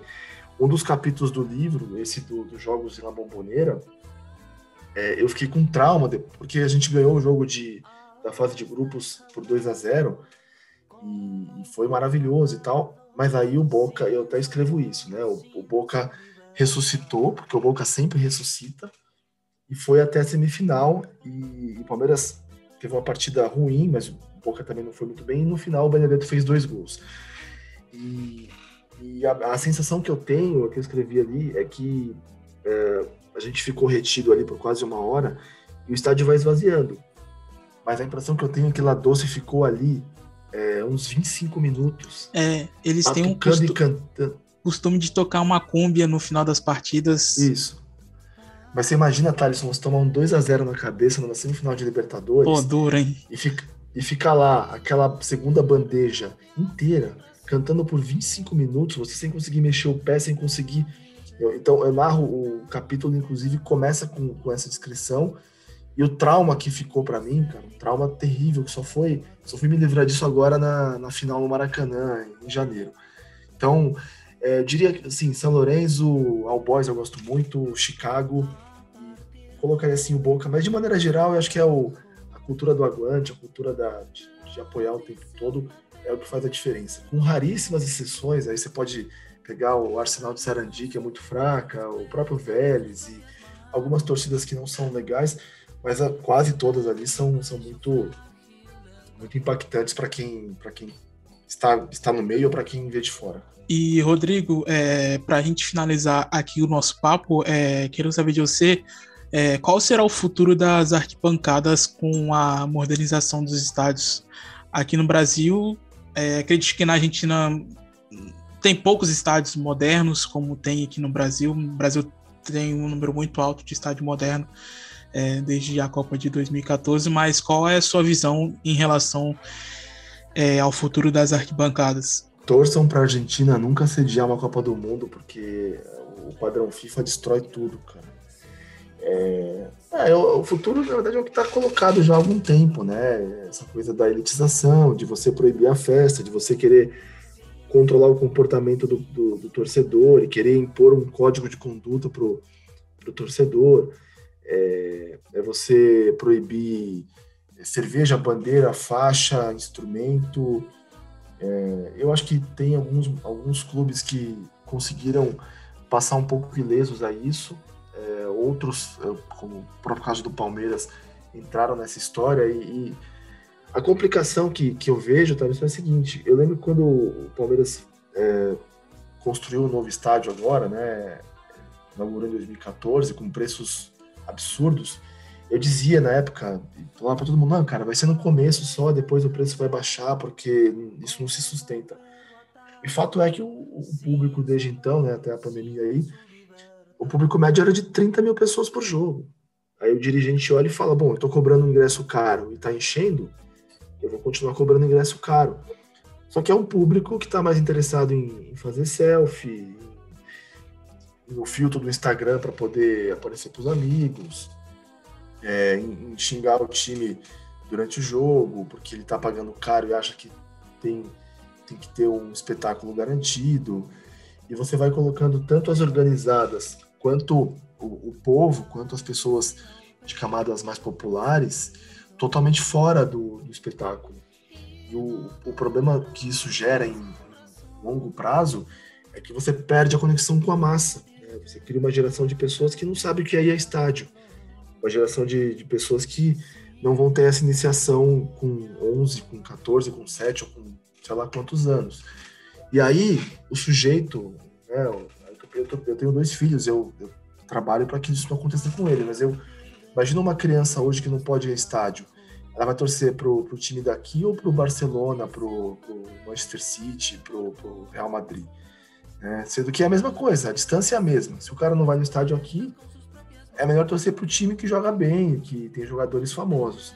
Então é esse o é uma consequência em longo prazo que eu enxergo aí dos novos estádios e dessa elitização que parece não ter fim. Bom, Rodrigo, brigadão, brigadão mesmo. Muito obrigado você por ter vindo aqui bater esse papo com a gente no Futebol Celeste. É, bom, as portas estão abertas para você quando quiser, pode ficar à vontade.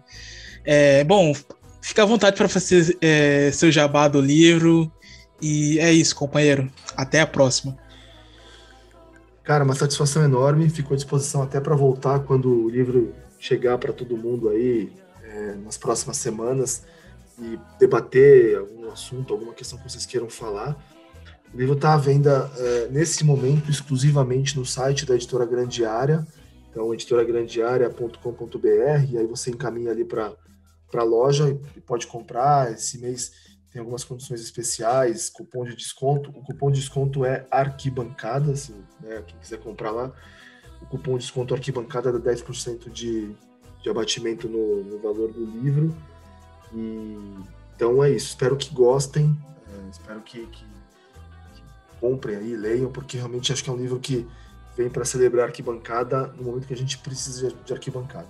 Uh, Rodrigo, e como a gente faz para te achar, mano? É, é caso alguém queira, caso os ouvintes queiram trocar uma ideia contigo, tal, falar do livro, torcida e outras coisas mais.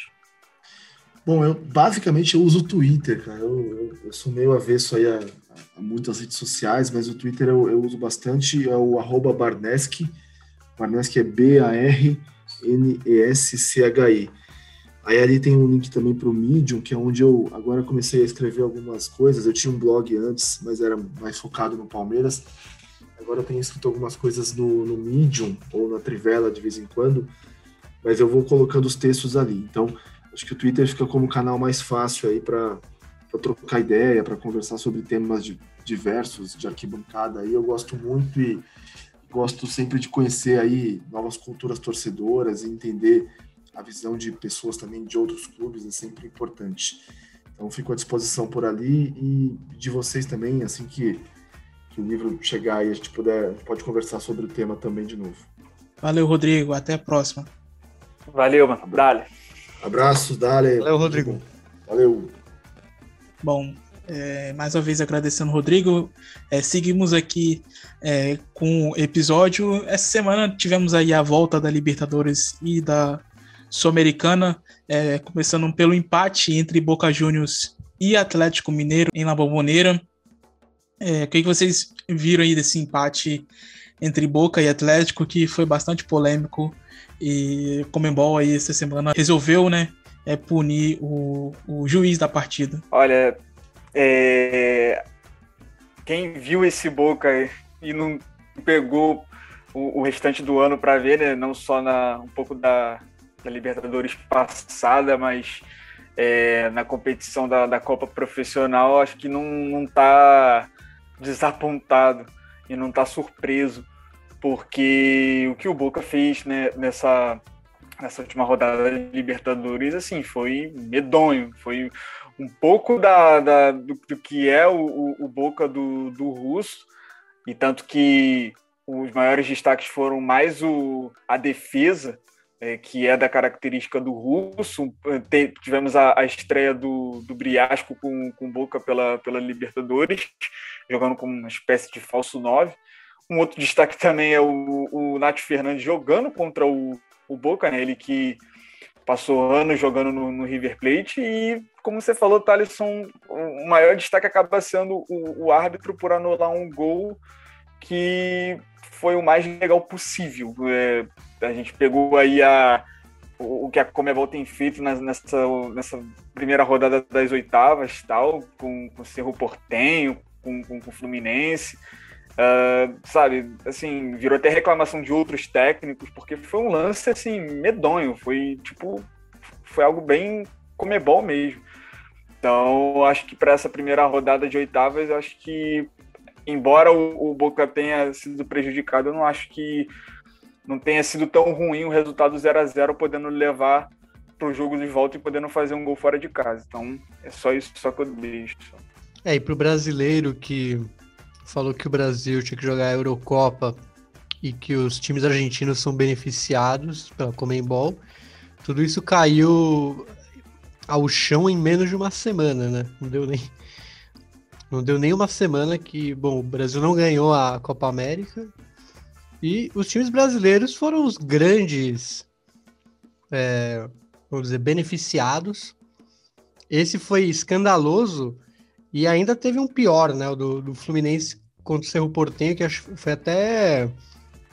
Esse foi ofensivo até demais, assim, acho. Não, esse foi criminoso. Passou, esse nem, é, passou... nem a Comebol. é. Esse daí não dava nem para nem se defender, né? Porque eles, eles, simplesmente eles não viram que tinha um cara ali embaixo dando condição.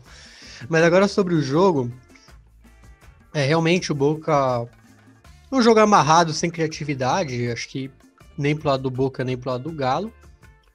E eu gostaria de, de dar, assim como o Patrick falou, né, o estreia do, do Norberto Briasco, né, Balequian, atacante da seleção da Armênia, que, bom, ele teve pouca conexão também com os companheiros, é, recebeu a bola quase sempre de costas, não teve nenhuma chance clara. Também estreou né, o Esteban Rolon, que também veio do Huracan. Esse já estava mais bem posicionado, ele fez circular a bola, mas também nada demais. O Nicolás Orsini, que só entrou ali um pouquinho para dar um gosto para a torcida chinesa. E a reestreia do, do Marcelo Wengant, que, que chegou de devolvido né, do, do Gimnasia La Plata. Acabou que ele, ele subia muito para o ataque, mas ele era meio impreciso também. Apesar de que teve uma boa participação no, no não gol do Pulpo Gonçalves. Então é, é isso, assim, é, foi um jogo bem mais ou menos. Não, é, não dá nem para falar quem é o destaque. Né? No, no, no, no, lado do Galo teve o Hulk, o Mariano também bem. Mas realmente foi um jogo bem, bem amarrado, assim. Né? A gente não pode falar. O grande destaque foi realmente o juiz, infelizmente, pelo lado negativo. Bom, e no Morumbi tivemos aí o empate entre São Paulo e Racing, as duas equipes que se enfrentaram é, na fase de grupos e é, agora voltando a se enfrentar nas oitavas.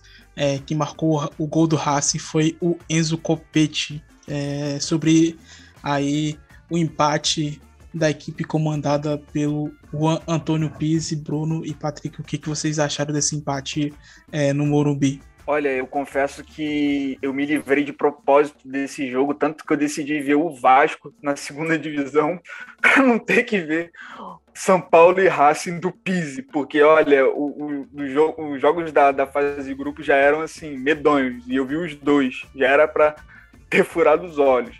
Mas pegando só o, o caso do, do, apenas um pouco do que foi o resultado, é, embora o Racing do Pise tenha sido uma draga assim, em questão de desempenho, é, eu penso que no, no caso do, do, placar acaba sendo um pouco a favor, pegando não só o resultado fora de casa, levando para o jogo da volta, como também a fase do São Paulo, né? O São Paulo que está muito mal no Campeonato Brasileiro, muito por conta de ter, ter tido um desgaste físico no, no Campeonato Paulista, a questão do jejum e tal.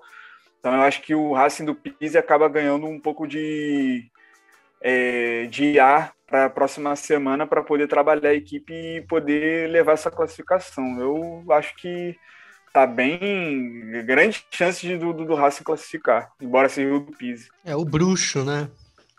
Juan Antônio Feiticeiro. Pise.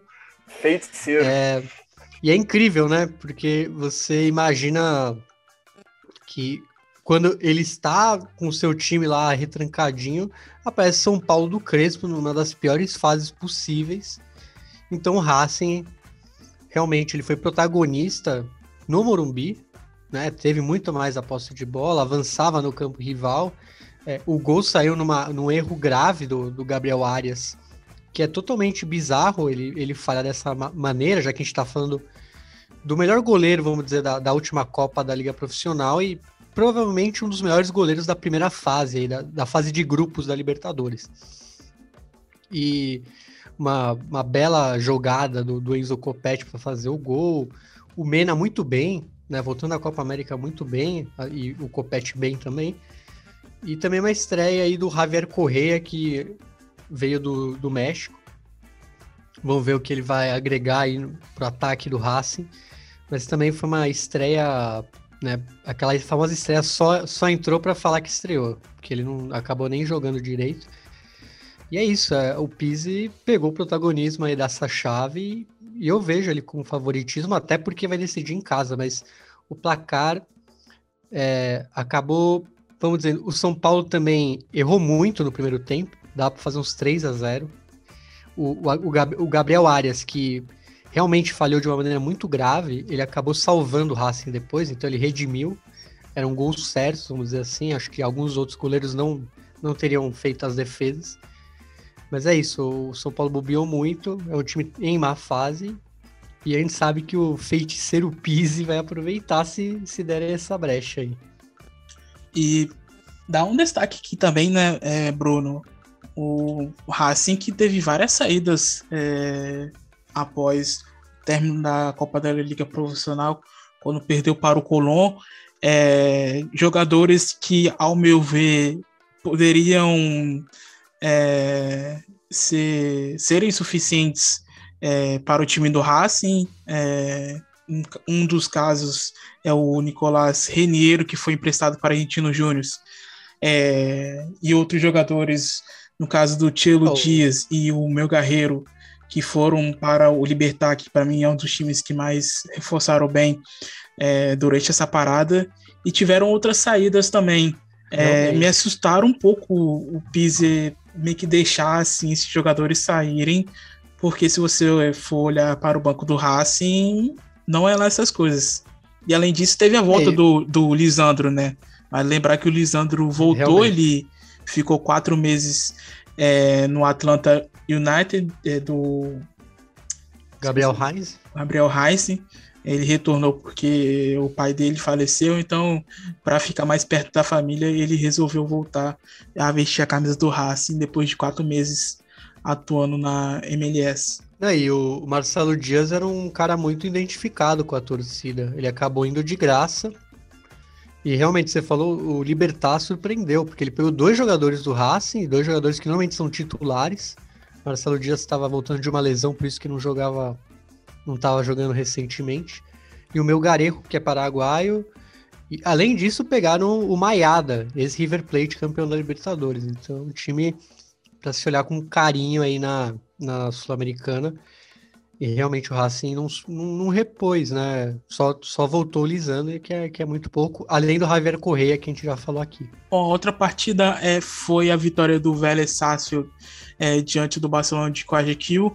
É, é, a única equipe argentina é, que venceu nesse primeiro jogo das oitavas é, de final da Libertadores. É, o que, que vocês acharam dessa vitória do Vélez, que venceu com o gol do Juan Lutiero. Tá, eu acho que o, o Vélez ele fez a, a lição de casa, né? Porque você faz um, um a 0 é, dentro de casa e não toma nenhum gol, sabe?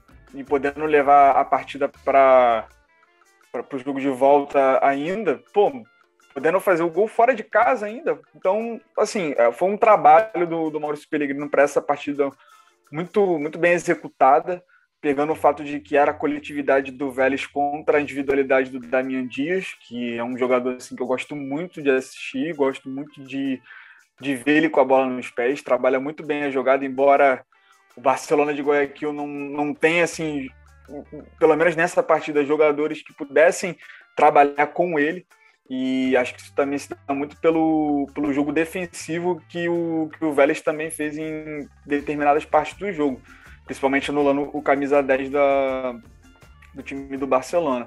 Então é isso. Foi, foi uma partida que foi marcada muito pelo, pelo jogo coletivo, que foi, foi mais uma vez, eu, eu vou repetir, né? É, é foi muito bem executada porque é um time que está voltando de férias praticamente e que só jogou amistoso contra uma equipe que está jogando na, na, nas oitavas da Libertadores. Então, assim, a gente tem que bater palma pro Pelegrino, que também não é de hoje, que tá fazendo um bom trabalho no Gales. Eu, eu concordo com esse com a coletividade que o Patrick falou. Só que e o, o Barcelona, sim, me decepcionou, porque é um time que ele é também coletivo, só que a gente vê ele totalmente dependente do, do Quito Dias, que meio que só ele tava querendo jogar. É, o Vélez também, com a amplitude dos laterais, ele ajudou a bagunçar a defesa do Barcelona, que também é um time que também está voltando, vamos dizer, de umas férias, entre aspas, porque acho que só o Brasil não, não parou é, o campeonato. E mas é incrível como o Vélez foi é, foi fulminante no primeiro tempo. O segundo tempo foi bem fraco é, das duas equipes, né? Não teve muitas chances. Queria destacar o, o Juan Martin Luceiro que fez o gol e também o Ricardo Centurion. Só que o Centurion, no segundo tempo, ele sumiu, tanto que logo depois ele saiu. E é, esse resultado a gente também tem que destacar, viu, Thales? Você falou do Racing. É, o Vélez talvez tenha sido muito mais é, abalado pelas saídas, porque saiu vários jogadores que, que não renovaram, o Luiz Abraham, peça da, da defesa, o peruano, o goleiro Alexandre, Alexander Domingues, e o Pablo Galdames. O chileno que foi o, o principal jogador né, do time, praticamente. E, a, e além disso, dois jogadores que foram para as Olimpíadas: o Francisco Almada. Ortega e o Thiago Almada. Então foi um grande resultado. E... e, além disso, sem o goleiro que em tese vai ser o titular, que é o Carlos Lampe, o boliviano, que chegou, mas ele não. Ele tá fazendo quarentena ainda, ele não, não pode jogar. Então foi com o, o reserva, vamos dizer assim. É, ele que é já um goleiro experiente de 34 anos, estava jogando no House Red. É, ele que já atuou é, no futebol argentino, né, Bruno? Já jogou no Boca Juniors. Tipo, jogou assim. É, é, campeão da Libertadores. É, é, no caso da. É, jogou. Ah, não, aliás, vice, da... Né? Ele jogou assim. É, participou do plantel, podemos colocar assim. É, chega... aliás, eu falei campeão, mas ele, ele foi vice, né? É, no caso foi vice no, em 2018. E, Bruno, é, na minha opinião, é um goleiro experiente, já bastante rodado é, pelo futebol. É, para você é um bom nome para o Vélez, Vélez que é, renovou o contrato aí do Maurício Pellegrino por mais uma temporada. É, como os demais clubes argentinos também não tem caixa, então só perde jogador e não contrata. É, sobre o goleiro, para você, acha que foi uma boa, uma boa substituição? É, ele é um, ele é um goleiro mais, vamos dizer, de uma idade mais avançada, e, mas eu gosto muito dele. Primeiramente, que ele é o goleiro mais requisitado das eliminatórias. Né? A Bolívia tem uma defesa fraca, ele acaba sempre sendo sempre o destaque. Só lembrar dos jogos contra o Brasil que o Neymar não consegue fazer gol dele de jeito nenhum. E é, mas aí eu fico um pouco um pé atrás do talvez da, da, da, pressão por ser futebol argentino, um time meio de topo porque ele sempre jogou na Bolívia e jogou no Chile, mas jogou num time, vamos dizer, pequeno lá no Chile, jogou no Huachipato. Então, é, tem que ver se essa pressão, como vai cair nele. Acho que talvez seja o único, é, talvez o único ponto que eu talvez, talvez ele tenha que, que ver se, para dar certo, ele tenha que superar isso. Bom, e a outra partida que também tivemos é, foi a derrota do Defensa Urtícia para o Flamengo. O Flamengo com a estreia do Renato Gaúcho, que chegou, é, assinou o contrato né, com o Flamengo no, no, último sábado, depois da saída do Rogério Senni, de áudios vazados e tudo mais. Áudios que não poderiam ser vazados, hein, Bruno? Áudios sigilosos. É, não, não pode vazar. É, não pode vazar. É, o Defensa também que acho que, na minha opinião, foi o clube mais afetado dos argentinos que estão na Libertadores, porque perdeu é, duas peças fundamentais. É, um delas mais fundamentais ainda, que foi a saída do, do Brian Romero é, para o River Plate. É, como que vocês viram aí essa derrota é, para o Flamengo, que venceu com o gol do Michel? Olha, vale um debate aí de qual foi a, a peça mais importante, porque eu fico entre ele e o Pizzini, que o Pizzini que gera de jogo também é sacanagem. Mas pegando assim pela partida contra o Flamengo, é, foi um jogo assim, que a gente, para quem não conhece o Defensa e Justiça, fica maravilhado de ver, embora a equipe do, do Renato Gaúcho ainda não tivesse ainda é, boa o, o suficiente para poder jogar. Mas eu vejo essa partida não só por erros do, do Flamengo, como também méritos do Defensa e Justiça, porque acho que boa parte dos erros que aconteceu, individualmente falando pela equipe do Flamengo, foram geradas por pressões do, da equipe do BKSS. Então, você olha a perda do, do, do Brian Romero, que é o goleador, o Pizzini que, que gera jogo, do Enzo Fernandes que é, dito o ritmo da, das jogadas, que foi bem substituído, pelo menos nessa partida, pelo Raul Loaiza. Você olha esse, essa equipe jogando, desde trás do Ezequiel Saim, cara, tu fica maravilhado. E a bola não entrou por detalhes.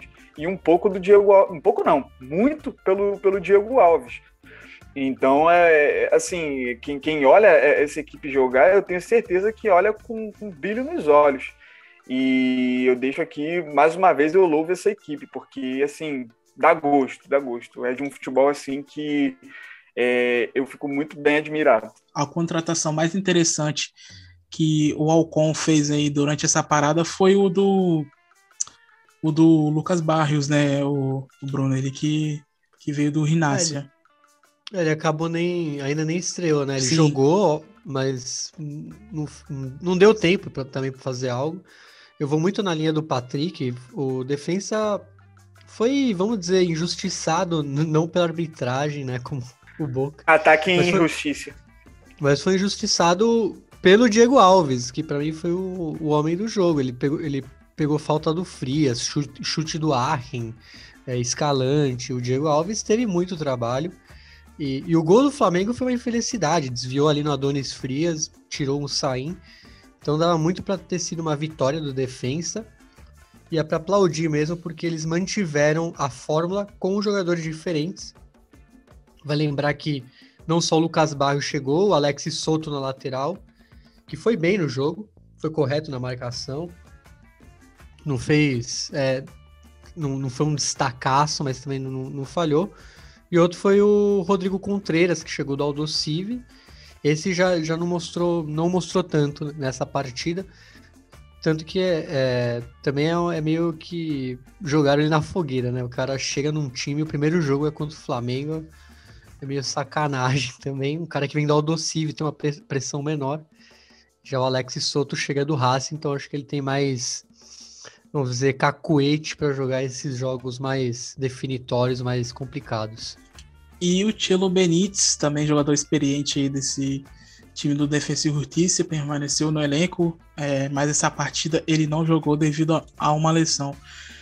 É, e não esteve à disposição do Sebastião Pecatiesi. Bom, a última partida que vamos comentar da Libertadores, River Plate e Argentino Júnior. É, bom, o que, o que vocês acharam aí dessa estreia do Brian Romero, que começou aí com uma assistência para o Matias Soares, e a dupla de Gabriéis ali do, do Argentino Júnior é, funcionou lá na frente. O, o Gabriel, Álvaro, o Gabriel Ávalos é, deu assistência para o Gabriel Alt, que marcou o gol de empate. É, como que vocês viram aí esse empate aí no Monumental de Nunes entre Milionário e Bicho? Bom, para quem está acompanhando o futebol argentino nos últimos meses, assim, um pouco também de Libertadores e Sul-Americana, a maior curiosidade era saber como o Brian Romero ia jogar nessa equipe, né? E eu acho que, individualmente falando, assim, eu acho que ele fez uma boa partida. É, eu quero destacar o gol que é mais um gol do River Plate com saída de bola do Paulo Dias, que ele acha o, o Brian Romero é, atacando ali o espaço ali deixado pelo aquele lado ali entre o Miguel Torren e o Carlos Quintana, para achar o, o Matias Soares. É, é, uma, é um jogo assim que a gente tem que valorizar também o, o Argentino Júnior do, do Gabriel Milito, que é o terceiro Gabriel, lá Milineta, Bruno que tá se contorcendo aí com o microfone mudo, mas falando também um pouco do, do Gabriel Alt, o Demônio Alt, que fez uma boa partida também, ganhou um cartão amarelo também como por, por, que não, não, surpreende a ninguém. E é um jogo em que o, o Argentino Júnior vai chamar ainda mais o, o, o, River Plate, né? Porque é um, um, gol fora de casa e que vai levar para o, o, segundo confronto para sua casa. E, e, é curioso porque o Argentino Júnior não é de, de esperar ele é também de jogar. Ele, ele, então ele vai atacar muito o River Plate. Então, a ver como o Gadiardo vai, vai sustentar essa equipe que, para mim, pegou, ainda pegou, por sorte, um, uma equipe como essa do, do Milito na, nas oitavas. É embora é... tivesse feito uma das. Embora tenha feito uma das melhores fases de grupos de todas as equipes. E não é brincadeira, mas o Argentino Júnior no elenco tem quatro Gabriéis, que é o Gabriel Alt, o Gabriel Ávalos, o Gabriel Florentin e tem o Gabriel Carabarral. Além do treinador, Gabriel Milito. É, são, são muitos Gabriéis, né? Eu, eu realmente torci o nariz quando o Gabriel Milito veio para Argentinos. Mas é o primeiro trabalho dele bom mesmo, vamos dizer assim. É, é, ele teve poucos trabalhos também. A gente não pode julgar é, se ele fosse um cara com uma extensa carreira, talvez. Mas ele teve poucos trabalhos, talvez ele tenha, vamos dizer, aprimorado né, suas táticas e etc. E, e sobre o jogo, muito bom o que o, o Patrick falou. O Paulo Dias, é, ele inicia a jogada ali para o Romero, depois passar para o Matias Soares. É, aliás, o Matias Soares que ele tem um, bateu um recorde, né, Thales? Que foram sete dias para estrear num jogo. É, o recorde que era ainda é também compartido com o Lucas Alário. Então, você vê como ele já chegou, imagino que surpreendendo, surpreendendo não, porque o Gajardo sabe o que faz, mas como ele já encaixou com uma luva ali no, no, no esquema do Gajardo. E, e o Demônio Alcha, o Brian Romero? O Brian Romero, ah. que estreou. Ah, É, é, perdoe se eu, se eu não fui muito claro. E, sobre, do, lado, e do lado argentinos, o Ausch, que, como o apelido diz, é um demônio, o cara, é, mesmo sendo não sendo um cara tão alto, fez gol de cabeça. E também é, exaltar o Sandoval, jogou muito bem, o próprio Torren também. E, mas o que eu me decepcionei um pouquinho foi o Palavetino e o Nico de la Cruz. Achei eles muito, muito abaixo do que a gente espera deles. E bom, é, e durante essa parada, quem anunciou a aposentadoria também foi o Matias Caruso, jogador identificado aí com a gente no Júnior. Para quem não conhece, o Matias Caruso é o famoso jogador que levou a mordida do Emerson Sheik é, naquela final da Libertadores de 2012 entre é, Corinthians e Boca Juniors no Pacaembu. Mas depois, três anos depois, atuando pelo São Lourenço, é, os dois fizeram as pazes quando o São Lourenço foi até Itaquera visitar o Corinthians e os dois aí resolveram aí aquelas pendências de 2012. Bom, é, passando aqui agora é, para a Sul-Americana, o, o Arsenal de Sarandi do, do Evo Rondina estava ali com a vitória quase levando uma vitória importante é, de volta para o viaduto e no finalzinho ali sofreu a virada, né, Bruno? Cara, muito decepcionante, vamos dizer assim. O jogo é muito equilibrado, vou ter que falar isso. É, o Arsenal no segundo tempo teve um gol anulado por causa do, de uma falta do Gaston Susso. E depois o Nicolas Mazola fez o gol que em tese seria o da vitória, 1 a 0 até os 90 minutos. Porém, aos 89, o próprio Gaston Susso cometeu um pênalti ao colocar o braço na bola. E aí o Roberg deixou tudo igual. E aí, por causa do VAR, teve VAR por causa desse, desse gol anulado, o, o juiz deu 7 minutos. E o que aconteceu? No sétimo minuto, aos 97, o Loyola cruzou e o Roberg fez seu segundo gol, 2 a 1 para o Sport Cristal, no último lance. Então, Jogo muito infeliz aí do, do Arsenal. Jogou bem, jogou bem fora de casa. É, e a, a, a, chave tá aberta ainda. Então, vamos ver como o Evo Rondina, né, o Peak Blinder, põe aí seu time em campo aí pra volta. Dá, dá para buscar o resultado. E na Vila Belmiro tivemos a vitória do Santos diante do Independiente é, será que teremos outra partida polêmica, como aconteceu é, naquela partida válida pela Libertadores? Porque hoje é, saiu aí no, na mídia que o Independente falou que o Santos não podia jogar com o Caio Jorge, é, porque havia levado o terceiro cartão amarelo, mas o Santos alega que foi na Libertadores e agora está disputando outra competição, então na, naquela ocasião contra o mesmo time, que foi o Independente, e dessa vez também contra o Independente. É, bom, Bruno, esse, esse jogo e o pós-jogo, é, o que, que você acha? O que eu acho é que a Comembol tem regulamentos ambíguos, que o Independente está certo, só que o Santos também está certo. Então aí você vê o que, que é Comembol. E, e, me parece que o Independente tem alguma pessoa específica que trabalha apenas para isso, né? Ó, a gente vai enfrentar tal clube, você fica de olho é. em qual jogador tem cartão, qual jogador é, tem vermelho. Se a, é gente, se a gente perder, a gente é, aciona isso na Comembol, porque é impressionante, porque aconteceu naquele ano, se não me engano, 2018, né? E acontece é. agora exatamente contra o contra o Santos é impressionante.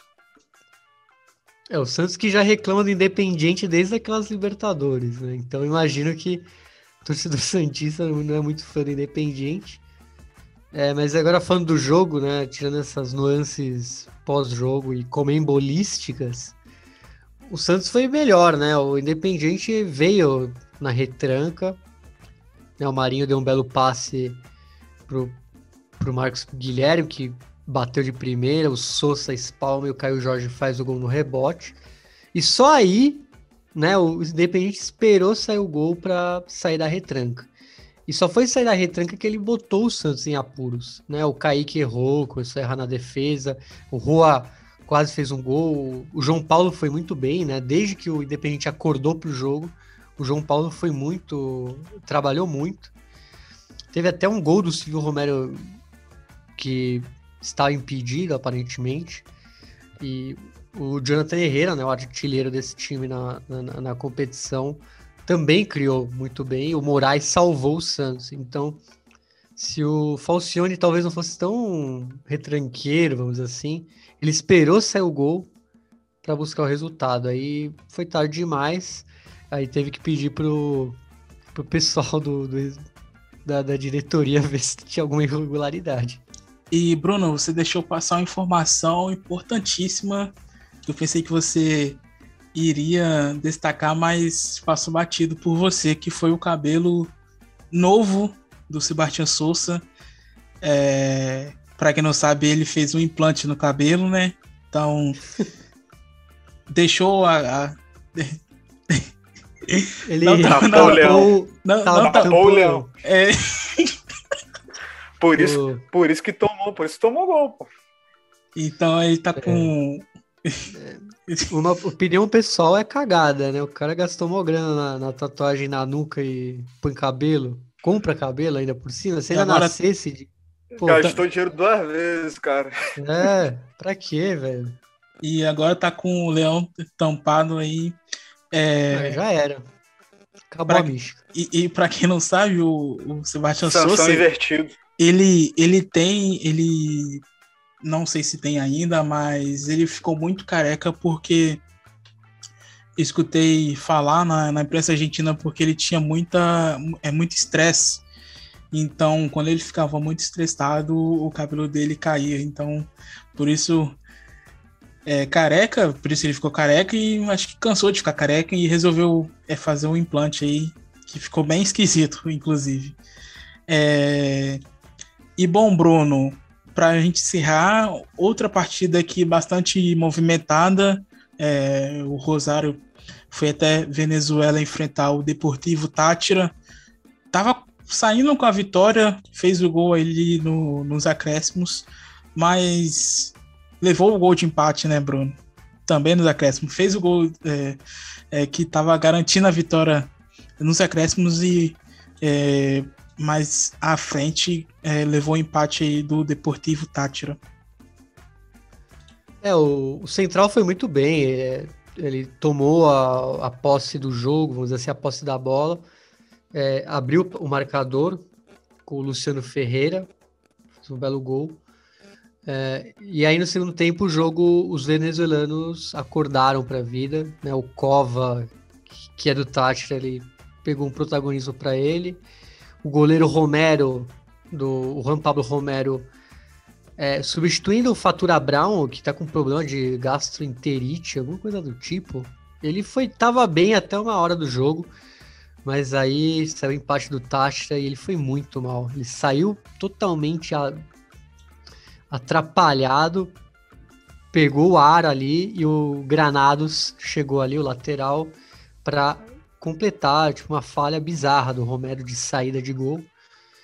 E, e é isso que você falou, ó, 90 minutos, o Marinelli fez um golaço, ele deu uma sambada ali na frente do marcador e bateu de, de- da meia-lua. E em tese era o gol da vitória, né? Todo mundo pensou que seria o gol da vitória. Só que ainda no quarto minuto de acréscimo, o Cova cruzou na área e o Angarita do Tátira fez o gol de cabeça empa- empatou 2 a 2 Outro jogaço da Sul-Americana. E o Central que repatriou o Milton Caralho, né, Bruno? Exatamente, para alegria do, do, do, do amigão, né? Sim, Do, do Antero. E trouxe também o, o Leandro De Sápato, que atuou aqui no futebol brasileiro pelo Vasco, né? E quase fechou com a. Ele estava em tese fechado com a Chapecoense. Sim. E fechou de última hora no Central. Bom, então é isso. Passamos aqui um resumo sobre os jogos das equipes argentinas na Libertadores e na Sul-Americana. Bom, e antes da gente finalizar aqui essa edição do Futebol Outlast, vamos passar rapidamente pela Liga Profissional Argentina que estreou é, hoje, né, sexta-feira. É, tivemos duas partidas. União e Boca Juniors empataram em 1 a 1 é, a equipe chinesa foi, foi a campo com vários PIBs. É, Agostinho Oban marcou o primeiro gol do Boca Juniors e o primeiro gol é, do campeonato. E Marques é, empatou aí para o União de Santa Fé. E a outra partida que também tivemos e que terminou agora há pouco foi a vitória é, do Estudiantes da La Plata, do Russo Zielinski, diante do Sarmiento de Junín é, as outras partidas que vamos ter na rodada é, no sábado teremos é, uma e meia da tarde Aldocive e Patronato. Duas partidas sendo realizadas 3h45 News Old Boys e Tadieres, Lanús e Atlético Tucumã. 6 da tarde Gimnásia Esgrima de La Plata e Platense 8h15 da noite Vélez Sácio e Racing no domingo temos 1h30 da tarde, Huracan e Defensa Justiça. 3h45, Arsenal de Sarandi e São Lourenço. Às 18 horas, River Plate recebendo o Colón. E para fechar a noite, é, 8h15, Independente e Argentino Júnior. E na segunda-feira, duas partidas, 6 horas, Central Córdoba e Banfield. E encerrando a rodada, 8h15 da noite, Godoy Cruz e Rosário Central. É, primeira rodada, é, equipes argentinas que estão em disputa da Libertadores e Sul-Americana vai mais com o time ali reserva, misto. É, o que, que vocês esperam aí dessa estreia e desse campeonato aí, desse, desse mais um novo formato que a AFA coloca para confundir ainda mais a gente? Olha, eu tô um pouco surpreso é, porque eles estão tratando como liga a segunda competição nacional do ano, porque eu cheguei a ver é, algumas discussões sobre como seria é, o formato dessa, dessa competição e tudo estava indicando como a segunda edição da Copa Profissional, sabe? Mal acabou uma, já, já emenda na outra e não teria Superliga no caso, né? Porque esse era o debate, né? Se vale a pena ou não colocar a Superliga de volta por, por causa da pandemia, torcida. E eles colocaram, meteram logo um campeonato argentino. Eu, sinceramente, eu não tô com tantas expectativas nesse momento, porque é primeira rodada, no meio de uma Copa Libertadores com as principais equipes, então, de verdade, eu não tenho muito o que esperar. Embora hoje, com o empate do Boca, tenha colocado muitas equipes muitas equipes não, é alguns garotos, né, no caso, é, se destacando, como por exemplo o Barco, é, lateral esquerdo. 16 anos, né? 16 anos, cara, 2004 que o garoto nasceu. É, Bruno, o que, que você espera aí dessa liga profissional argentina que teremos aí ao todo 25 rodadas com previsão de término para 12 de dezembro. Vale lembrar que não teremos rebaixamento, mas está contando aí na tabela de promédios. É, eu, eu tô com o Patrick, assim, é, no começo, acho que por causa da Libertadores, Sul-Americana, muitos times vão, vão levar na barriga né, a competição. Mas eu acho que é uma grande oportunidade de times que não estão não estão competindo em nenhuma outra competição de, de tomarem a frente. Acho que é, é o caso do Colón, por exemplo, o último campeão é um time que tem esse cacife, ele pode aproveitar essa, essa, esse começo para já dar um, pegar uma gordura, como eles falam, e quem sabe dar uma disparada. Vamos ver como vai ser o campeonato do Colombo aí. É um dos times que eu tô curioso para ver um, um, torneio mais, vamos dizer, com mais rodadas. E times também que estão brigando ali, né, por posições no Prometes, né, Bruno? Esse campeonato, esse começo de campeonato também para eles é importante já que clubes argentinos é, vão priorizar Libertadores e Sul-Americana. É, eu acho que um time que vai precisar bastante é, o, é tanto o Aldocive quanto o Godoy Cruz. Né, Patronato no... também. Patronato. É, o Sarmiento tá lá embaixo, mas ele, como ele tem pouco. Como ele Voltou subiu agora, né? recentemente, né? é, ele, ele tem menos jogos, né? Ele não precisa fazer um campeonato tão absurdo para se salvar. Mas o Godoy Cruz, o o Patronato, o próprio Huracan também, é, são times que precisam aproveitar essa, essa, esse comecinho aí. Bom, meus caros, então é isso. Finalizamos aqui essa edição do Futebol Alpe Celeste. É, muito obrigado é, pela companhia de sempre. É, também deixar aqui o nosso agradecimento ao Gonzalo, que participou no início do episódio, e o Rodrigo. É, o Gonzalo participou falando sobre a sua ida ao Maracanã no último sábado, é, celebrando a conquista da Argentina diante do Brasil na Copa América. E o Rodrigo, que esteve aqui falando sobre a estreia do seu livro, é, lançado pela editoria Grande Área. Bom, meus caros, muito obrigado pela presença aqui e companhia. É, eu que agradeço. É, mais uma vez, falo que tá com saudade de estar tá gravando aqui com vocês, falando de futebol argentino, Libertadores, Sul-Americana. Agradecer também ao Gonzalo e ao Rodrigo. Pô, foi muito boa essa trocação. E é isso, galera. Estamos de volta e vocês vão nos aturar aí falando mais sobre futebol argentino, seleção argentina. E é isso. Um grande abraço a todos e muito obrigado aí por quem está acompanhando e vamos ter mais e mais. Hasta. É muito bom voltar de, depois desse recesso aí da Copa América. Então, é, feliz por, por estar aqui com vocês. Agradecer também a participação do Gonçalo e do Rodrigo. Foi muito legal a, tanto a, o relato vi, vivido pelo, pelo Gonçalo e, e e os relatos né, do, do Rodrigo como visitante e do livro dele. E é isso, galera. Espero estarmos juntos aí no próximo episódio e abração. Bom, e para finalizar essa edição, vamos escutar Rafaela Carrá.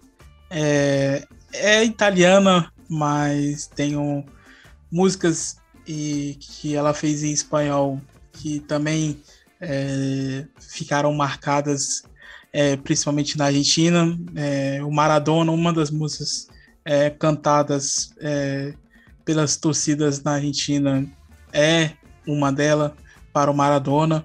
Ela que faleceu na última segunda-feira em Roma. Então, deixamos aqui uma música dela em espanhol que é Ai que Virni ao Sul. Então é isso. Muito obrigado a todos vocês que acompanham e seguem a gente é, nas redes sociais. E até a próxima. Fiquem com Rafaela Carrá.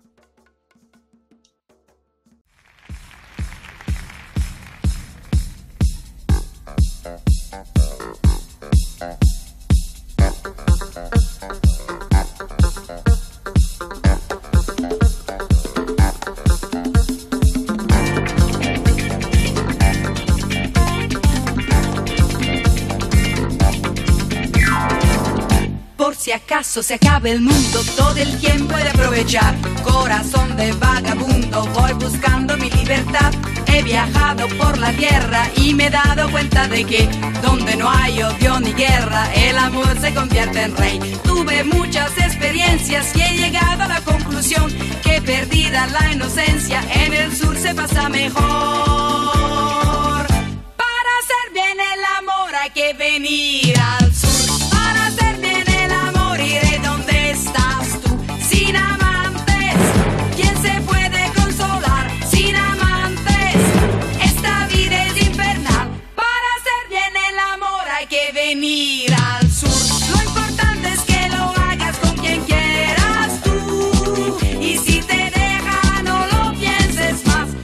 que otro más bueno. Vuélvete a enamorar.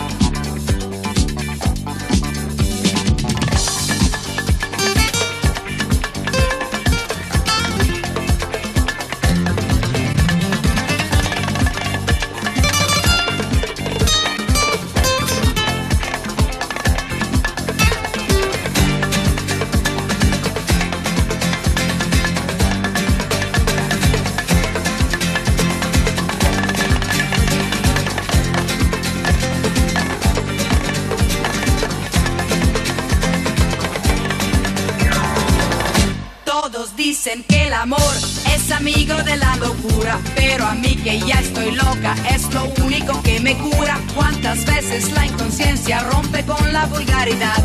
Venceremos resistencias para amarnos cada vez más. Tuve muchas experiencias y he llegado a la conclusión que perdida la inocencia en el sur se pasa mejor. Para hacer bien el amor hay que venir al sur.